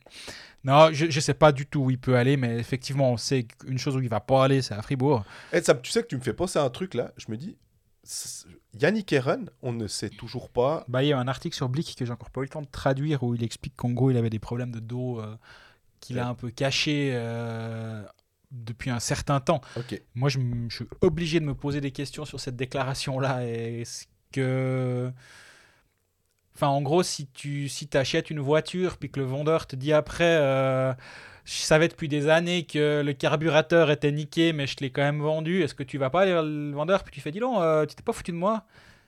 Si le, le dos, le, du coup le carburateur de, Ouais. de Yannick Eren était cassé puis que tu as quand même signé un contrat sans qu'on te le dise, tu me diras si tu dois faire des tests médicaux Oui. pour déceler ça. Mais après, euh, problème de dos, c'est difficile de, de savoir, c'est pas une arythmie cardiaque. quoi. Ouais. Du coup, je- ça m'a surpris. Je, me demande ce que ça donne cette histoire. Mais oui, effectivement, il, lui, il a l'air d'être vraiment euh, d'avoir des problèmes de santé qui l'empêchent de rejouer. Bikoff en fin de contrat, ça va être une discussion qui va encore Juste. nous embêter un certain temps. J'ai l'impression. Ouais, puis à Fribourg. Tu dis embêté parce que tu sais. Parce, Voilà. parce que ça va durer, parce que parce que voilà, parce que c'est normal, parce que c'est un nom à Fribourg. Parce et- que on va, euh, la tête que la liberté va demander à Slava ce qu'il en pense, puis euh, on sait pas. hein. ouais, puis enfin, d'ailleurs Slava, on l'a plus beaucoup entendu depuis Non. un certain temps, tout comme René Fazel. Est-ce qu'il y a un lien de cause à effet ou est-ce qu'il y a un dénominateur commun de ces deux personnes qu'on a un peu moins entendu ces temps? Je sais pas du tout. Chavaya, je le vois pas rester non plus. On Non. parlait avant de Bienne qui cherchait encore un, Ouais. étranger, euh, un, défenseur, d'un- un défenseur. Je dis pas Chavaya à Bienne, par contre, j'ai dit que Fribourg cherche aussi un défenseur. Mhm. Euh, est-ce que et je, je sais pas du tout une info, c'est juste euh, est-ce qu'un Colin Gerber pourrait être intéressé ou intéressant pour Ouais. je, je ne sais pas. Simon Seiler est aussi euh, à disposition. Il, il fait le job pour le moment, il n'y a rien à dire. Et pour l'instant, pourquoi pas lui redonner un contrat Mais il y a les étrangers, la, la marge elle est énorme sur les étrangers Oui. parce que Sorensen est en contrat jusqu'en 25. Oui, il y a trois ans. Rask, fin de contrat. Kwakanen, fin de contrat. Delarose, fin de contrat. Gunderson, prolongé. Vagno, option et probablement prolongé. Donc devant, si tu- Desharnais, retraite. Der- dernière retraite. Devant, il y a vraiment une marge énorme pour Christian Dubé. C'est là où, s'il cherche du punch offensif, ben, il a tout loisir de pas se tromper et d'en amener pour la saison prochaine. Alors, je pense que il avait, il avait visité Tampere euh, cette année, parce qu'on est encore en 2022, pour, avec Gertsen Eusern. Il y a des chances, je sais pas si on va les recroiser à l'aéroport, mais il y a des chances pour qu'on les retrouve euh, au championnat du monde, pour aller dire coucou, puis aller voir s'il n'y a pas deux, trois types intéressants. Effectivement, il y a de, il y a de bonnes chances. Effectivement, c'est, mais à Fribourg, c'est au niveau des étrangers que ça va se jouer parce que les cadres sont là. Les, les Berra, Diaz, euh, Motte, Sprunger, Berchi et j'en passe, ils sont tous sous contrat. Les cadres suisses sont là. Les cadres étrangers, ben, plus, à part Sorensen, mais lui aussi, il faudra qu'il. Ça, ça peut être un renfort pour la saison prochaine, Sorensen, vu ce qu'il a montré, même si moi, j'attends, j'attends encore une belle progression de lui ces prochains temps.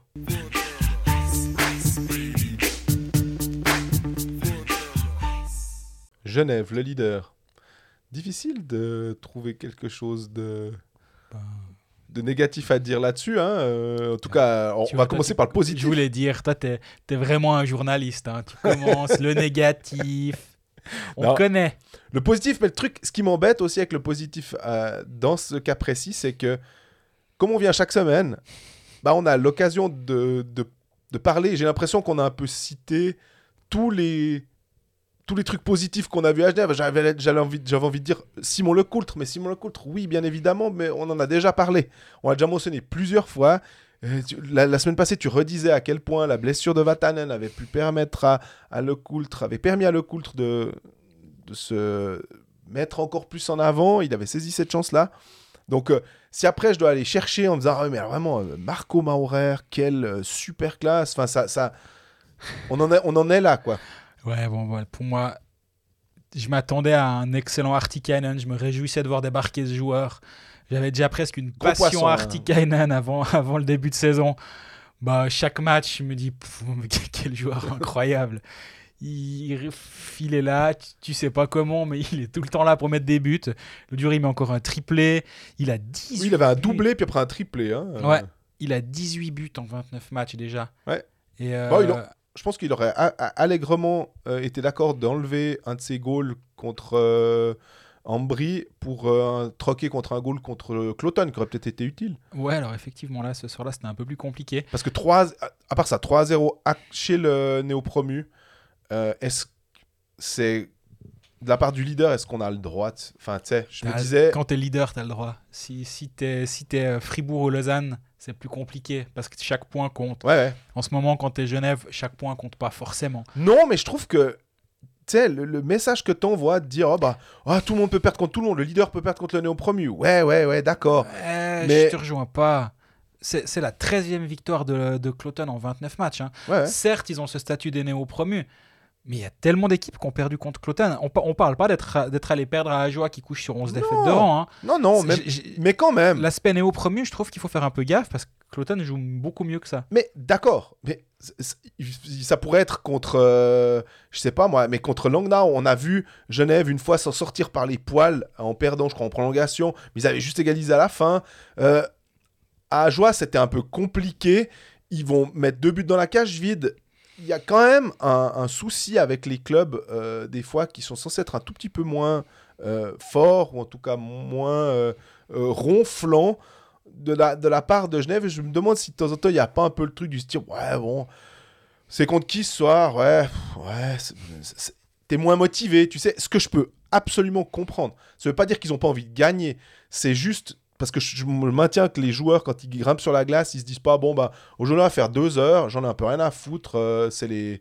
On en est où avec euh, les, les cadeaux de Noël? Tiens, alors je vais faire ma liste pendant que je suis sur le banc. Non, je pense qu'ils ont vraiment tous envie de gagner. Par contre, la motivation, et c'est tout l'art de Yorick Trail, de Cadieux, de. euh, c'est Ricardo Franzen, de pouvoir les motiver. Ça va pas être toujours simple, finalement. Non, non, surtout quand t'es. euh, Bah ouais, on a assez dit que ces points, ils sont mis, puis qu'ils peuvent faire une victoire, une défaite, une victoire, une défaite, puis ils sont encore euh, quasiment sûrs d'être dans le top 3. Absolument. Donc, euh, Pour revenir à Trtikanen, c'est 18 matchs, 14 buts. Les, les 18 derniers matchs. Il est, c'est vraiment du Peter Yax euh, dans, dans le texte qu'il est en train de nous ouais, faire. puis dans avec le poids aussi. Hein. Ah, Ouais, c'est pas un hasard. C'est- le, impressionnant, c'est impressionnant ce qu'il est en train de faire. Alors, Et- pour nos plus jeunes auditeurs, Peter Yax, il faut savoir qu'il y avait encore ce qu'on appelle le deux lignes. Euh, le hors-jeu de deux lignes. le hors-jeu de deux lignes, ce qui fait que vous pouviez pas faire une passe, vous deviez franchir une première ligne pour pouvoir faire la passe derrière, vous pouvez pas faire une passe depuis derrière le but, une espèce de magnifique transversale, ce qui est quand même tellement mieux maintenant ok, d'avoir ce genre de choses. Et on aimait bien dire que Peter Yax, il plantait sa tente de camping à la ligne bleue adverse, puis il recevait le puck, puis après il envoyait un bonbon. C'était un peu, un peu du Rayala. Il pesait à peu près ses 100, bons 100 kilos, hein, et puis euh, il avait des origines tchèques lui aussi, c'était un espèce de... C'était un mammouth.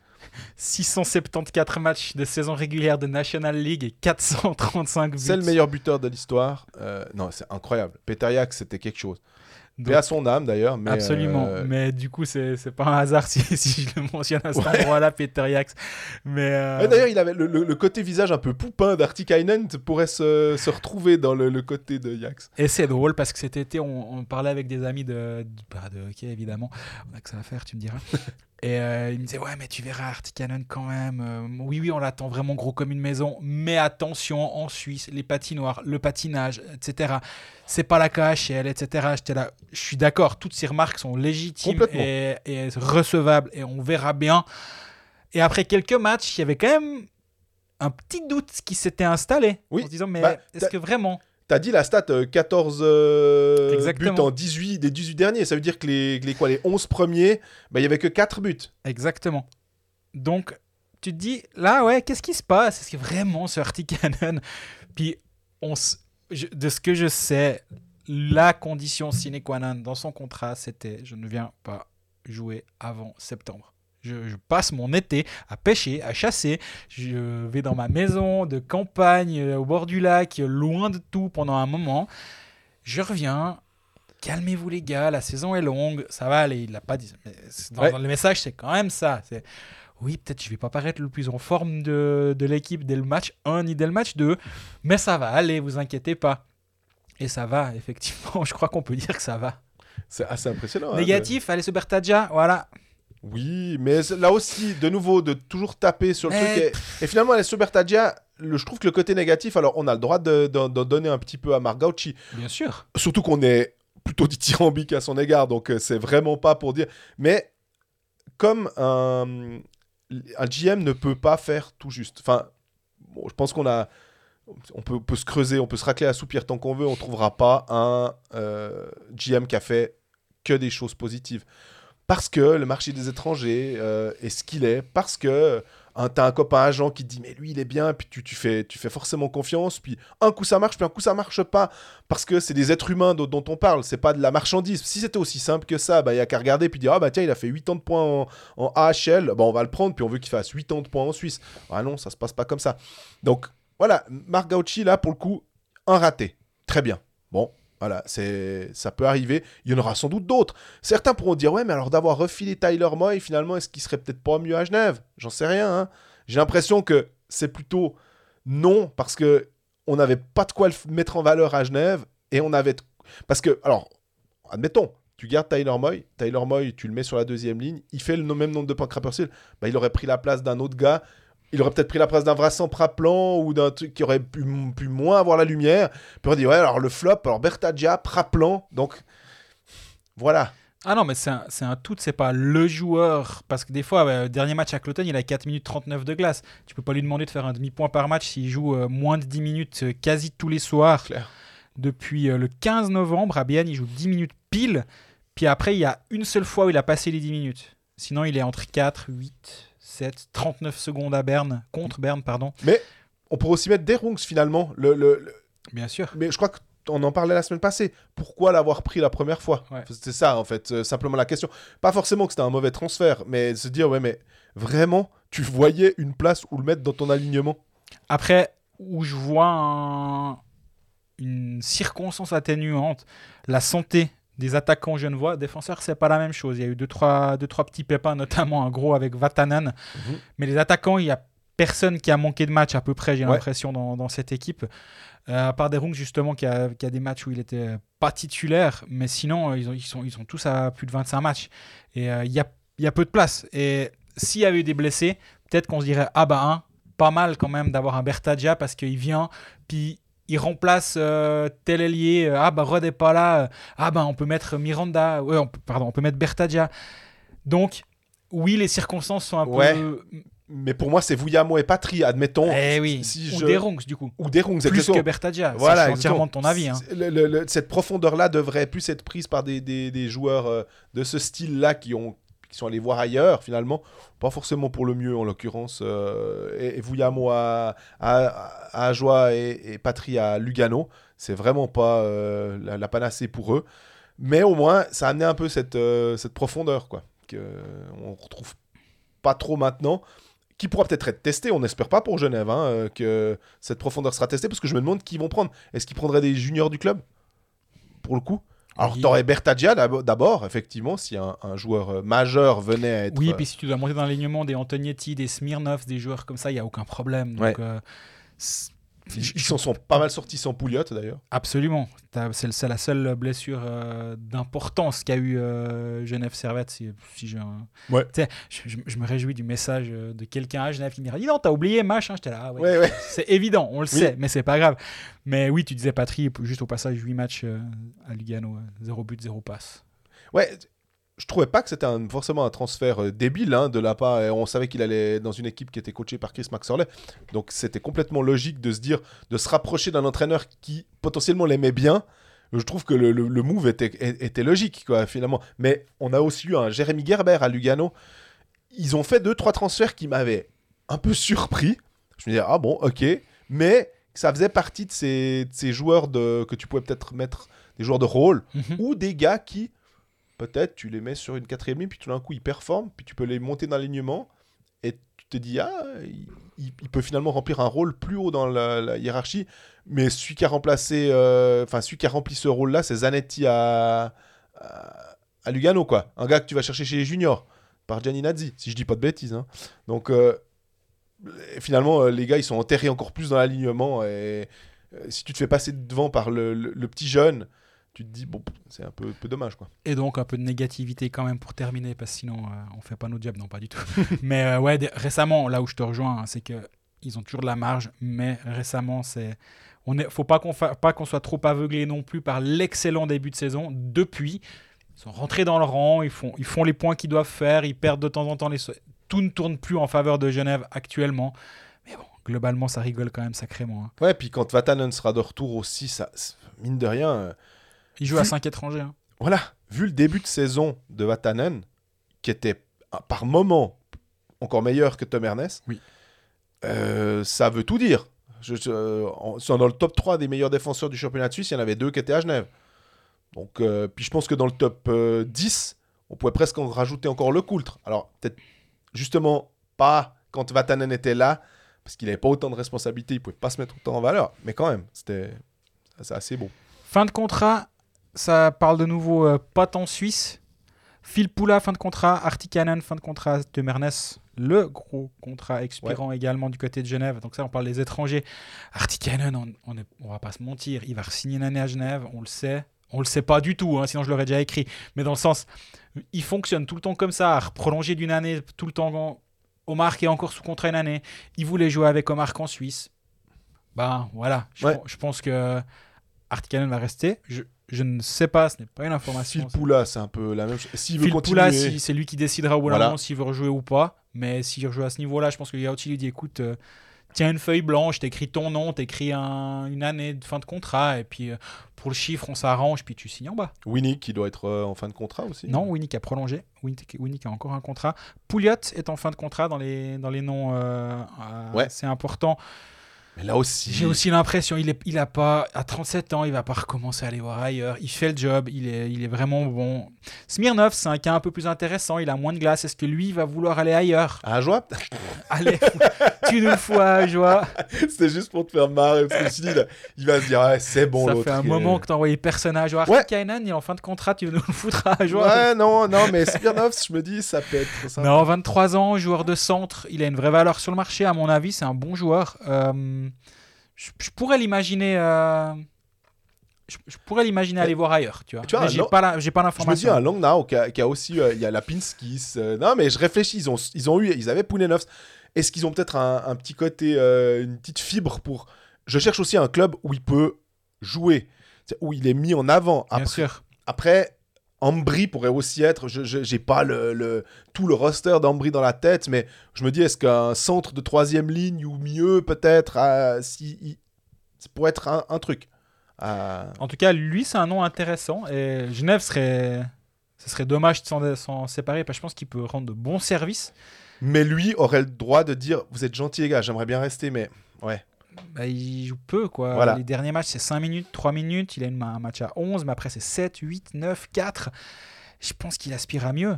Et euh, Benjamin Antonietti est en fin de contrat également, dans le genre euh, peste de quatrième ligne qui va, qui va nous emmerder pendant les minutes où il est sur la glace, qui peut jouer du box-play, qui, s'il faut, peut jouer un peu plus haut dans l'alignement. Il est assez précieux. Je pense pas que ça doit être le joueur le plus cher de l'alignement de Genève Servette. Non. hein. Donc, euh, je peux imaginer que Margotti aurait envie de garder ce profil-là, finalement, qui, est, qui détonne un peu dans cette équipe. Il y avait, Moi, je l'envoie à Lausanne. Allez hop, il revient à Lausanne, puis comme mais ça. c'est loin d'être impossible. tu hein. te, déba- tu te débarrasses de. Mais alors, ça va être compliqué, hein, parce qu'ils sont tous. On verra avec Lausanne, ils sont tous sous contrat. Donc, euh, mais ce serait typiquement un joueur. alors, quatrième ligne à Genève, quatrième ligne à Lausanne. Qu'est-ce que tu préfères finalement Après, c'est ton choix de vie, en gros. hein. Euh, C'est pour gagner un titre, j'irais plutôt à Genève, mais c'est perso. hein. Ah, si le titre est gagné cette saison. Voilà. Mais euh, je pense qu'il fait le job, je pense qu'ils en sont satisfaits. Il a, il a 31 ans, il a encore euh, de quoi signer euh, un contrat sans aucun de deux souci ans, hein, de deux cas, ans. C'est aussi ça, c'est qui, qui va lui offrir euh, la, la sécurité de l'emploi, on va dire ça Ouais. comme ça. Euh, Peut-être à joie. Mais peut-être à joie, ouais. Ils Ah auront là là. une équipe à joie la saison prochaine, mon pauvre ami. Donc voilà, lui, c'est le dernier euh, contrat expirant euh, digne d'intérêt du côté de Genève. Pas que les autres ne le sont pas, mais Antoine Keller, Thomas Moreno, Ouais, euh, ouais. on a, on a, on va, on va pas, on va pas gloser sur eux.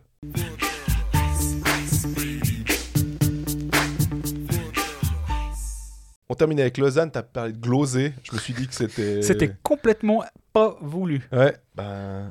Oh, surtout que j'en avais déjà parlé avant de Glauser dans la partie. euh, je Exactement. crois, Je, sais plus si c'était la partie pronostic ou un truc euh, pour dire qu'on espérait qu'il allait euh, revenir du côté de Lausanne parce que euh, ça fait vraiment quand même un manque. Surtout que préparation, on l'avait vu au championnat du monde. On s'était dit qu'il avait franchi un cap. Oui. Jeune papa. Enfin, tout, tout, tout allait bien. Non, non, mais dans sa vie, tout allait super bien. Il, est, il, il avait fait sa chronique aussi euh, au championnat du monde. C'était vraiment tout était positif pour lui. Petit coup d'arrêt là, euh, pour pas dire plus. Et puis euh, ça fera quand même du bien. euh, surtout que Sidler doit repartir avec l'équipe de Suisse M20 au Exact. championnat du monde. Donc on va dire que l'addition par soustraction, elle est plus intéressante. À, n'en déplaise à Dario Sidler. Euh, je pense que Andrea Glauser, euh, ça va faire du, du- vraiment du bien à, à Lausanne. Euh, Lausanne qui a été euh, qui aurait dû gagner à Rapperswil aussi, euh, si j'en crois les, les, les- les statistiques euh, Ils ont été très bons, à- très bons à Rapperswil, à part les moments où ils faisaient des conneries, en gros. Ah, mais, mais à Lausanne, ce qui est assez violent, j'ai regardé les stats. Alors déjà, il y a 31 poteaux. Quelqu'un nous a, nous a mis, c'est plus un message, c'est peut-être un message privé, mais c'était à, à notre, à notre attention. Euh, sur, oui, vous avez dit une fois, vous aviez écrit que, c'est moi qui avais écrit dans un article, que Lausanne était premier au tir sur les poteaux, et c'est toujours le cas. Donc, euh, ils ont un... C'est assez fou. euh, le, deuxième club, c'est... Je crois c'est Ambry avec 27. Et la moyenne de National League doit se situer autour de 19 tirs sur les poteaux. Lausanne est à 31. Donc des fois, quand on parle de chance ou de malchance, on n'aime pas trop ça, nous. on essaye plutôt d'analyser ce qui marche pas et de pas mettre ça sur le dos d'un d'un événement euh, qui serait euh, hors de... euh, hors d'action finalement, bah quand même 31 tirs sur les montants. C'est là où justement le, les stats plus, euh, on va dire, analytiques, genre le Corsi ou les expected goals ou les choses comme ça, mettent cet aspect de côté en disant ce, but, ce shoot a une valeur de tant de buts. Est-ce qu'il y a but ou pas Finalement, on s'en fout. Est-ce que le gardien a fait un arrêt incroyable? Est-ce qu'il y a eu le poteau et donc c'est pas un- ça avait le poids d'un but Ben ouais, bah, ça a le poids de 0,27 buts par Ouais. exemple. Ça permet justement de d'enlever cet aspect, euh, on va dire, émotionnel de ah, il n'y a pas eu de bol, il y a eu un gros arrêt, il y a eu un poteau. Donc, euh, Mais Lausanne tire au but, hein, 943 shoots, il n'y a que Berne qui fait mieux, qui a déjà dépassé les 1000. Le pourcentage à 7,95, il est, il, il est pas génial. Ça c'est clair, la moyenne est à 9,32. Donc, euh, mais il tire du slot aussi. C'est c'est difficile de, de, de se dire euh, ce qui peut ne pas aller. Mais alors, je, je parlais des pénalités. Et alors là, pour le coup, c'est violent. hein. C'est En 29 matchs, c'est 390 minutes de pénalité pour Lausanne. Le club qui est juste derrière, c'est Ambry, 335. On est quand même. Et la moyenne est à 286. Zoug à 185 minutes de pénalité. Alors Zoug euh, cartonne pas en ce moment. hein. Mais si on multiplie euh, on- par deux Zoug, on arrive quand même pas au total de Lausanne. C'est quand même assez violent. De voir euh, Fribourg a que 193 minutes de pénalité. Ouais. Si on double, on n'arrive toujours pas au total de Lausanne. À un moment, et on aime bien taper sur euh, Kennins. Enfin, on aime bien. Il se trouve qu'on tape sur Kennins, on se trouve qu'on tape sur Allemande. Je crois pas que c'est par euh, un, un immense hasard, mais c'est vrai que c'est des joueurs qui ramassent beaucoup de minutes de pénalité. Ouais. Et à des moments clés, à des moments où il faut pas. En fait, tu mènes 2 à 1, tu ramasses une pénalité euh, stupide ou tu reviens 1 à 1. On se souvient du match contre Bienne. Et c'est 2 fois 2 à Ria pour deux pénalités différentes qui, coûtent deux buts. Ça te casse ton éventuel momentum juste euh, entre, euh, deux tiers. C'est terrible, quoi. Bah, c'est aussi là que tu vois que c'est une équipe qui est encore en, en- gestation. non, qui est en train de se soigner encore peut-être un petit peu et qui a- on avait tout de suite dit quand Jeff est arrivé qu'il lui faudrait du temps. Euh, je crois qu'on lui en laisse. Ouais. Euh, on en a parlé la semaine passée déjà. Là maintenant il a, il a de nouveau une dizaine de jours, une dizaine de jours pour, euh, pour travailler un peu correctement avec son équipe avant la, la réception de Berne mardi prochain. À la nuance près que plein de joueurs seront pas là en équipe nationale, à gauche, à droite. Tu parlais de Kanin, s'il va rejoindre l'équipe de Lettonie notamment. Il y a Frick, Fuchs, euh, qui, Ria, sauf erreur, qui sont euh, dans l'équipe euh, présente à Fribourg. Oui. Voilà, il y a, tout le monde n'est pas là, mais quand même, tu arrives un peu à travailler un peu plus calmement. Et puis, moi, j'ai quand même bien aimé ce match contre Zurich. Enfin, quand même. pas- J'ai bien aimé ce match contre Zurich. Je pense que c'était une grosse performance de leur part. Euh, et c'est toujours un petit peu, les, les- comment dire, le, le- le dernier goût que tu as dans la bouche avant une pause. impacte quand même sacrément les 10 jours qui viennent. Parce que si avant le match contre Zurich, on était là, oulala, euh, défaite à Rappersville, si Paume encore contre Zurich, imagine, imagine. Les victoires contre Zurich, ça veut pas dire que ça, ça a tout effacé les, les- les matchs d'avant qui étaient pas bons. Mais par contre, ça montre qu'ils sont capables. Et il y a aussi cet aspect un peu psychologique de dire Vous avez vu, les gars, ça c'était propre. Il n'y avait Ouais. pas trop de pénalités. Il y en a quand même eu, mais pas trop. Offensivement, c'était, il y- avait du jeu. C'était pas flamboyant, flamboyant mais c'était du Zurich en face. Donc tu peux pas non plus t'attendre à faire euh, du hockey champagne, non seulement quand t'es pas dans une bonne passe, et en plus contre Zurich. Mais vraiment, moi j'ai écrit que c'était les petits pas dans la bonne direction, et c'est vraiment comme ça que je l'ai ressenti ce match-là. Lausanne va, va dans la bonne direction depuis, depuis que Jeff Ward est arrivé.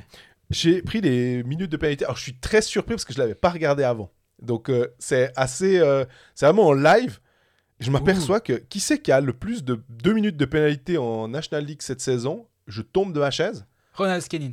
Euh, Non, il est 12e. Ah. Donc, quand même, pour dire que des fois, en regardant le match, on a des biais. On se dit, ah, mais il prend tout le temps des pénalités. Bah, c'est le cas. Celui qui a pris le plus de fois C'est 2 Cody minutes. Almond. Non, Cody Almond, il est 17ème, il en a pris 10, 10 fois 2. Mais je dis que c'est pas du Lausanne Hockey Club, Ah.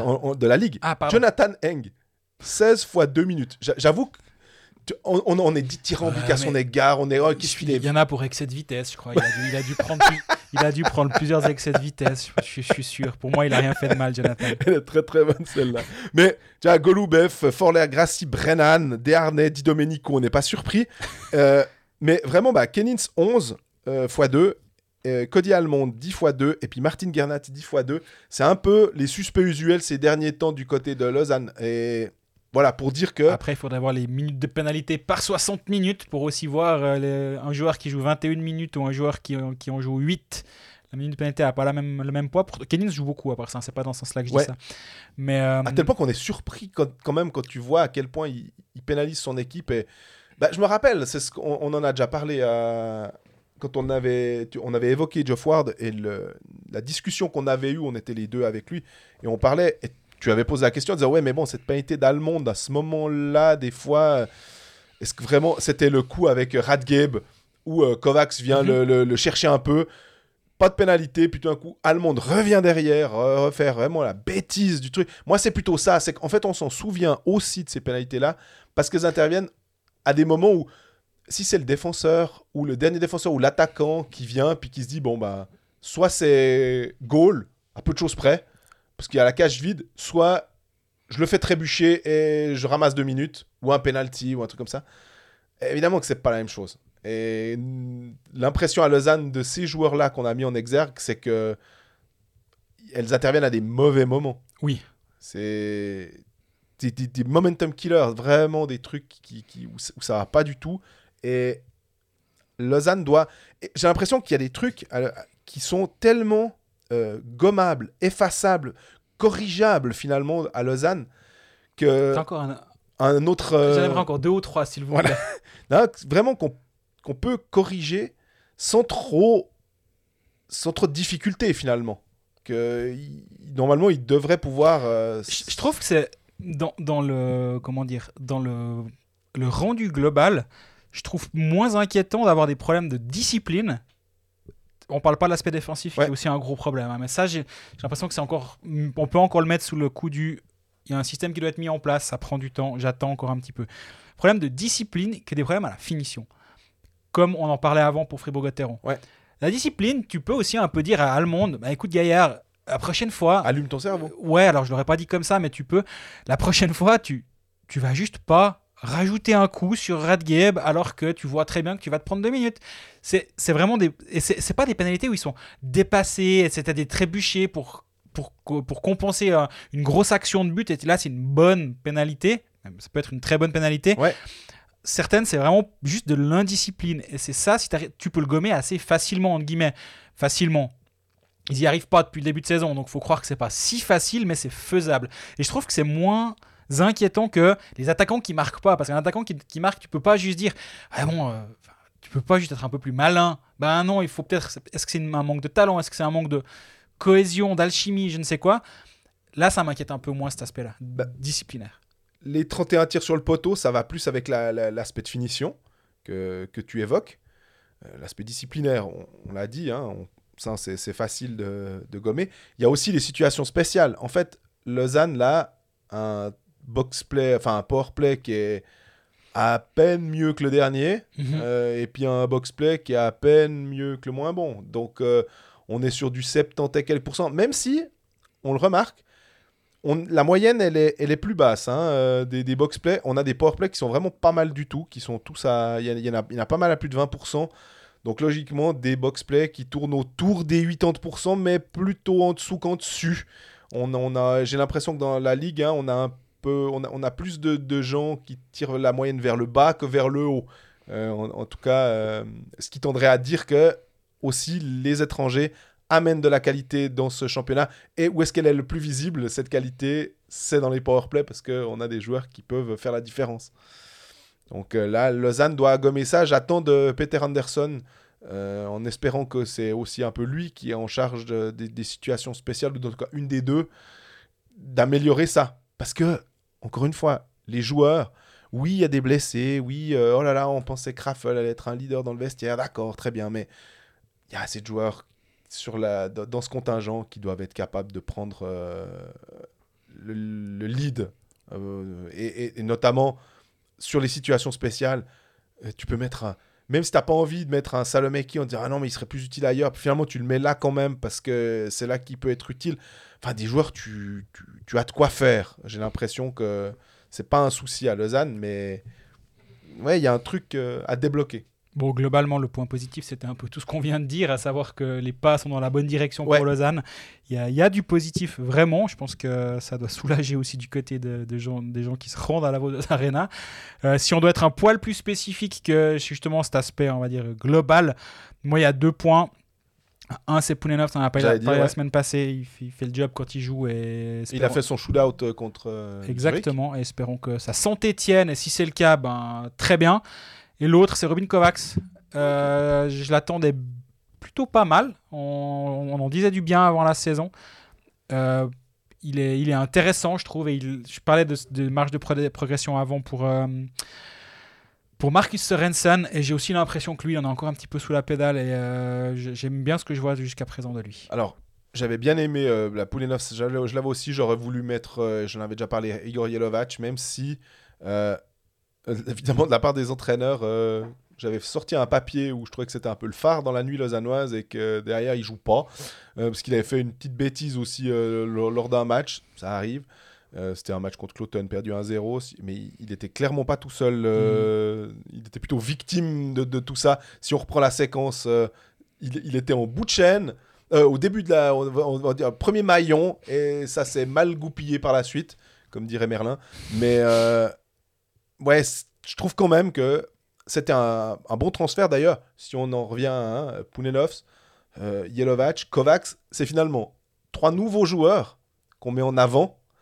Ces trois joueurs qui, sont, euh, qui ont été choisis aussi par Petr Soda pour dire que même si on a tapé sur ce clou-là, on sait aussi reconnaître que il me semble qu'on l'a déjà dit, mais c'est juste pour redire encore que il pas, il a pas fait tout faux. C'est plutôt, y a certains aspects psychologiques et de, durée de contrat, un truc comme ça, qui nous échappaient et qui nous échapperont toujours, ce qui permettra de parler des contrats expirants.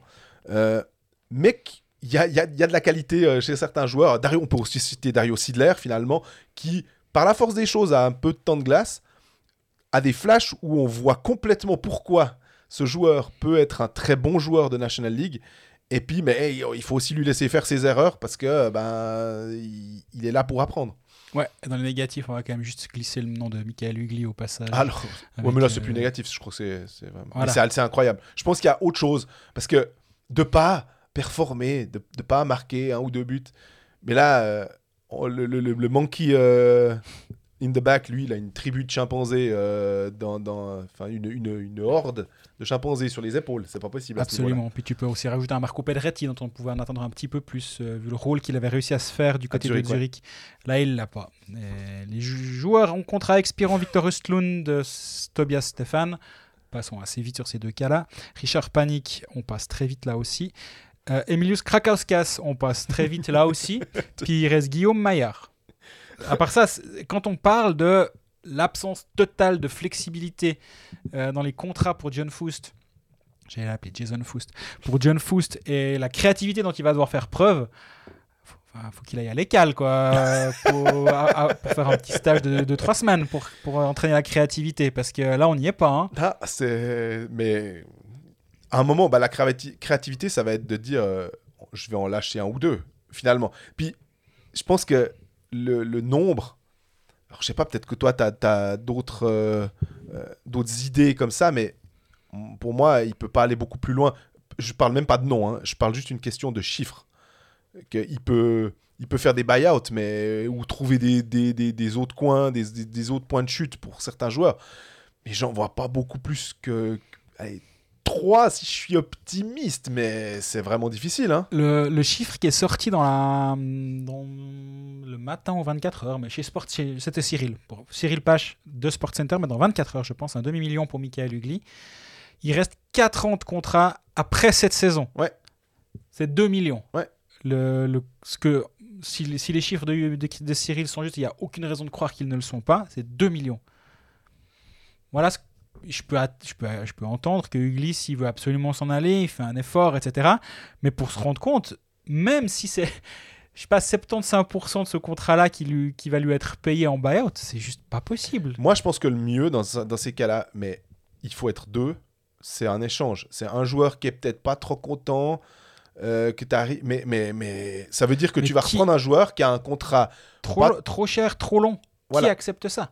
C'est ça. C'est plutôt, alors, moi, je t'échange Ugly pour, ou je te prête Ugly pour deux ans jusqu'à la fin du contrat du mec que tu m'en viens en retour, puis on fait le point dans deux ans. Ouais. Et dans deux ans, il reste plus, un, plus que deux ans, et donc là, un buyout devient peut-être plus euh, négociable.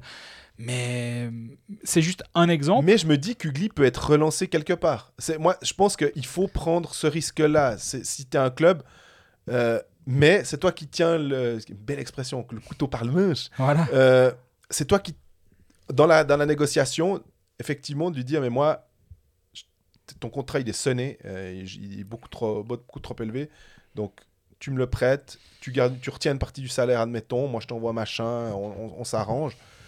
Mais Tu me le prêtes une année, je te- je t'envoie 150 000 francs, d'accord, mais puis dans une année, chez nous, il va se mettre en valeur, puis peut-être qu'après, Ouais. on peut, ce sera des choses comme ça. Exactement. Mais j'en reviens à mon écal, quoi.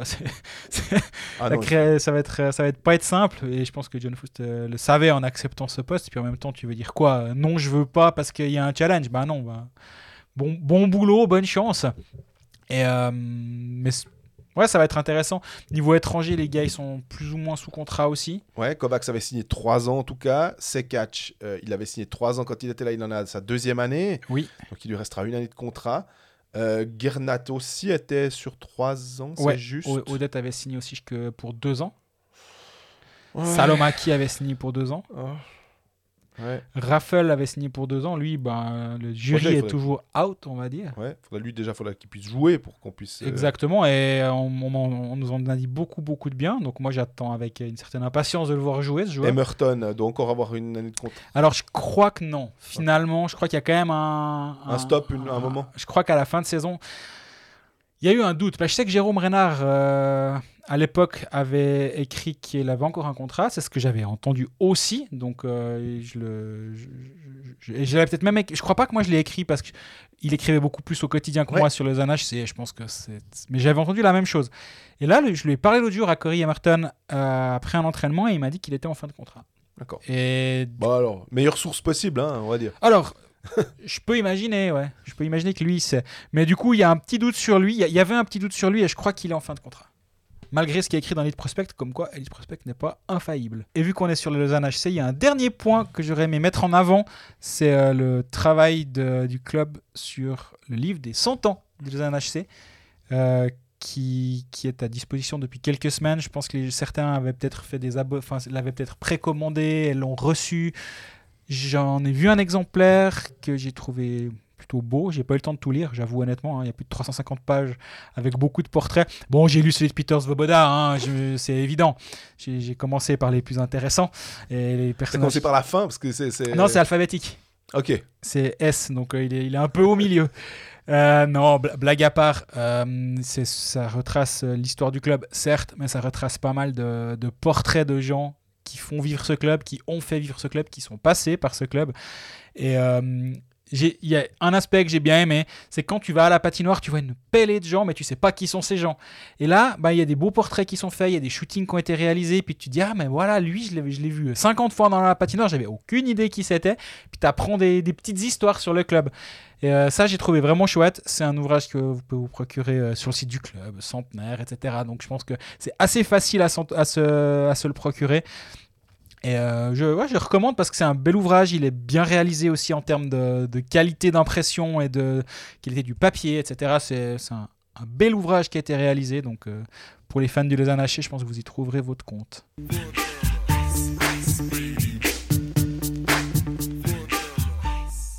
Voilà, Après l'instant cadeau de Noël, euh, on, a, on va mettre un terme à ce, ce long épisode. Chaque fois qu'on commence en se disant Cette semaine, ça va être un peu plus court. On part dans les théories. euh, voilà, Ben, on espère que. Quelqu'un nous avait dit qu'il faudrait un poil moins de deux heures. Il faut jamais aller au-delà. C'est bon, Mathieu. C'est vrai, juste être, juste être arrivé au bureau. Euh, D'ici la semaine prochaine, euh, profitez bien des matchs de l'équipe de Suisse pour ceux qui ont la chance de se rendre à la BCF Arena pour ces belles affiches.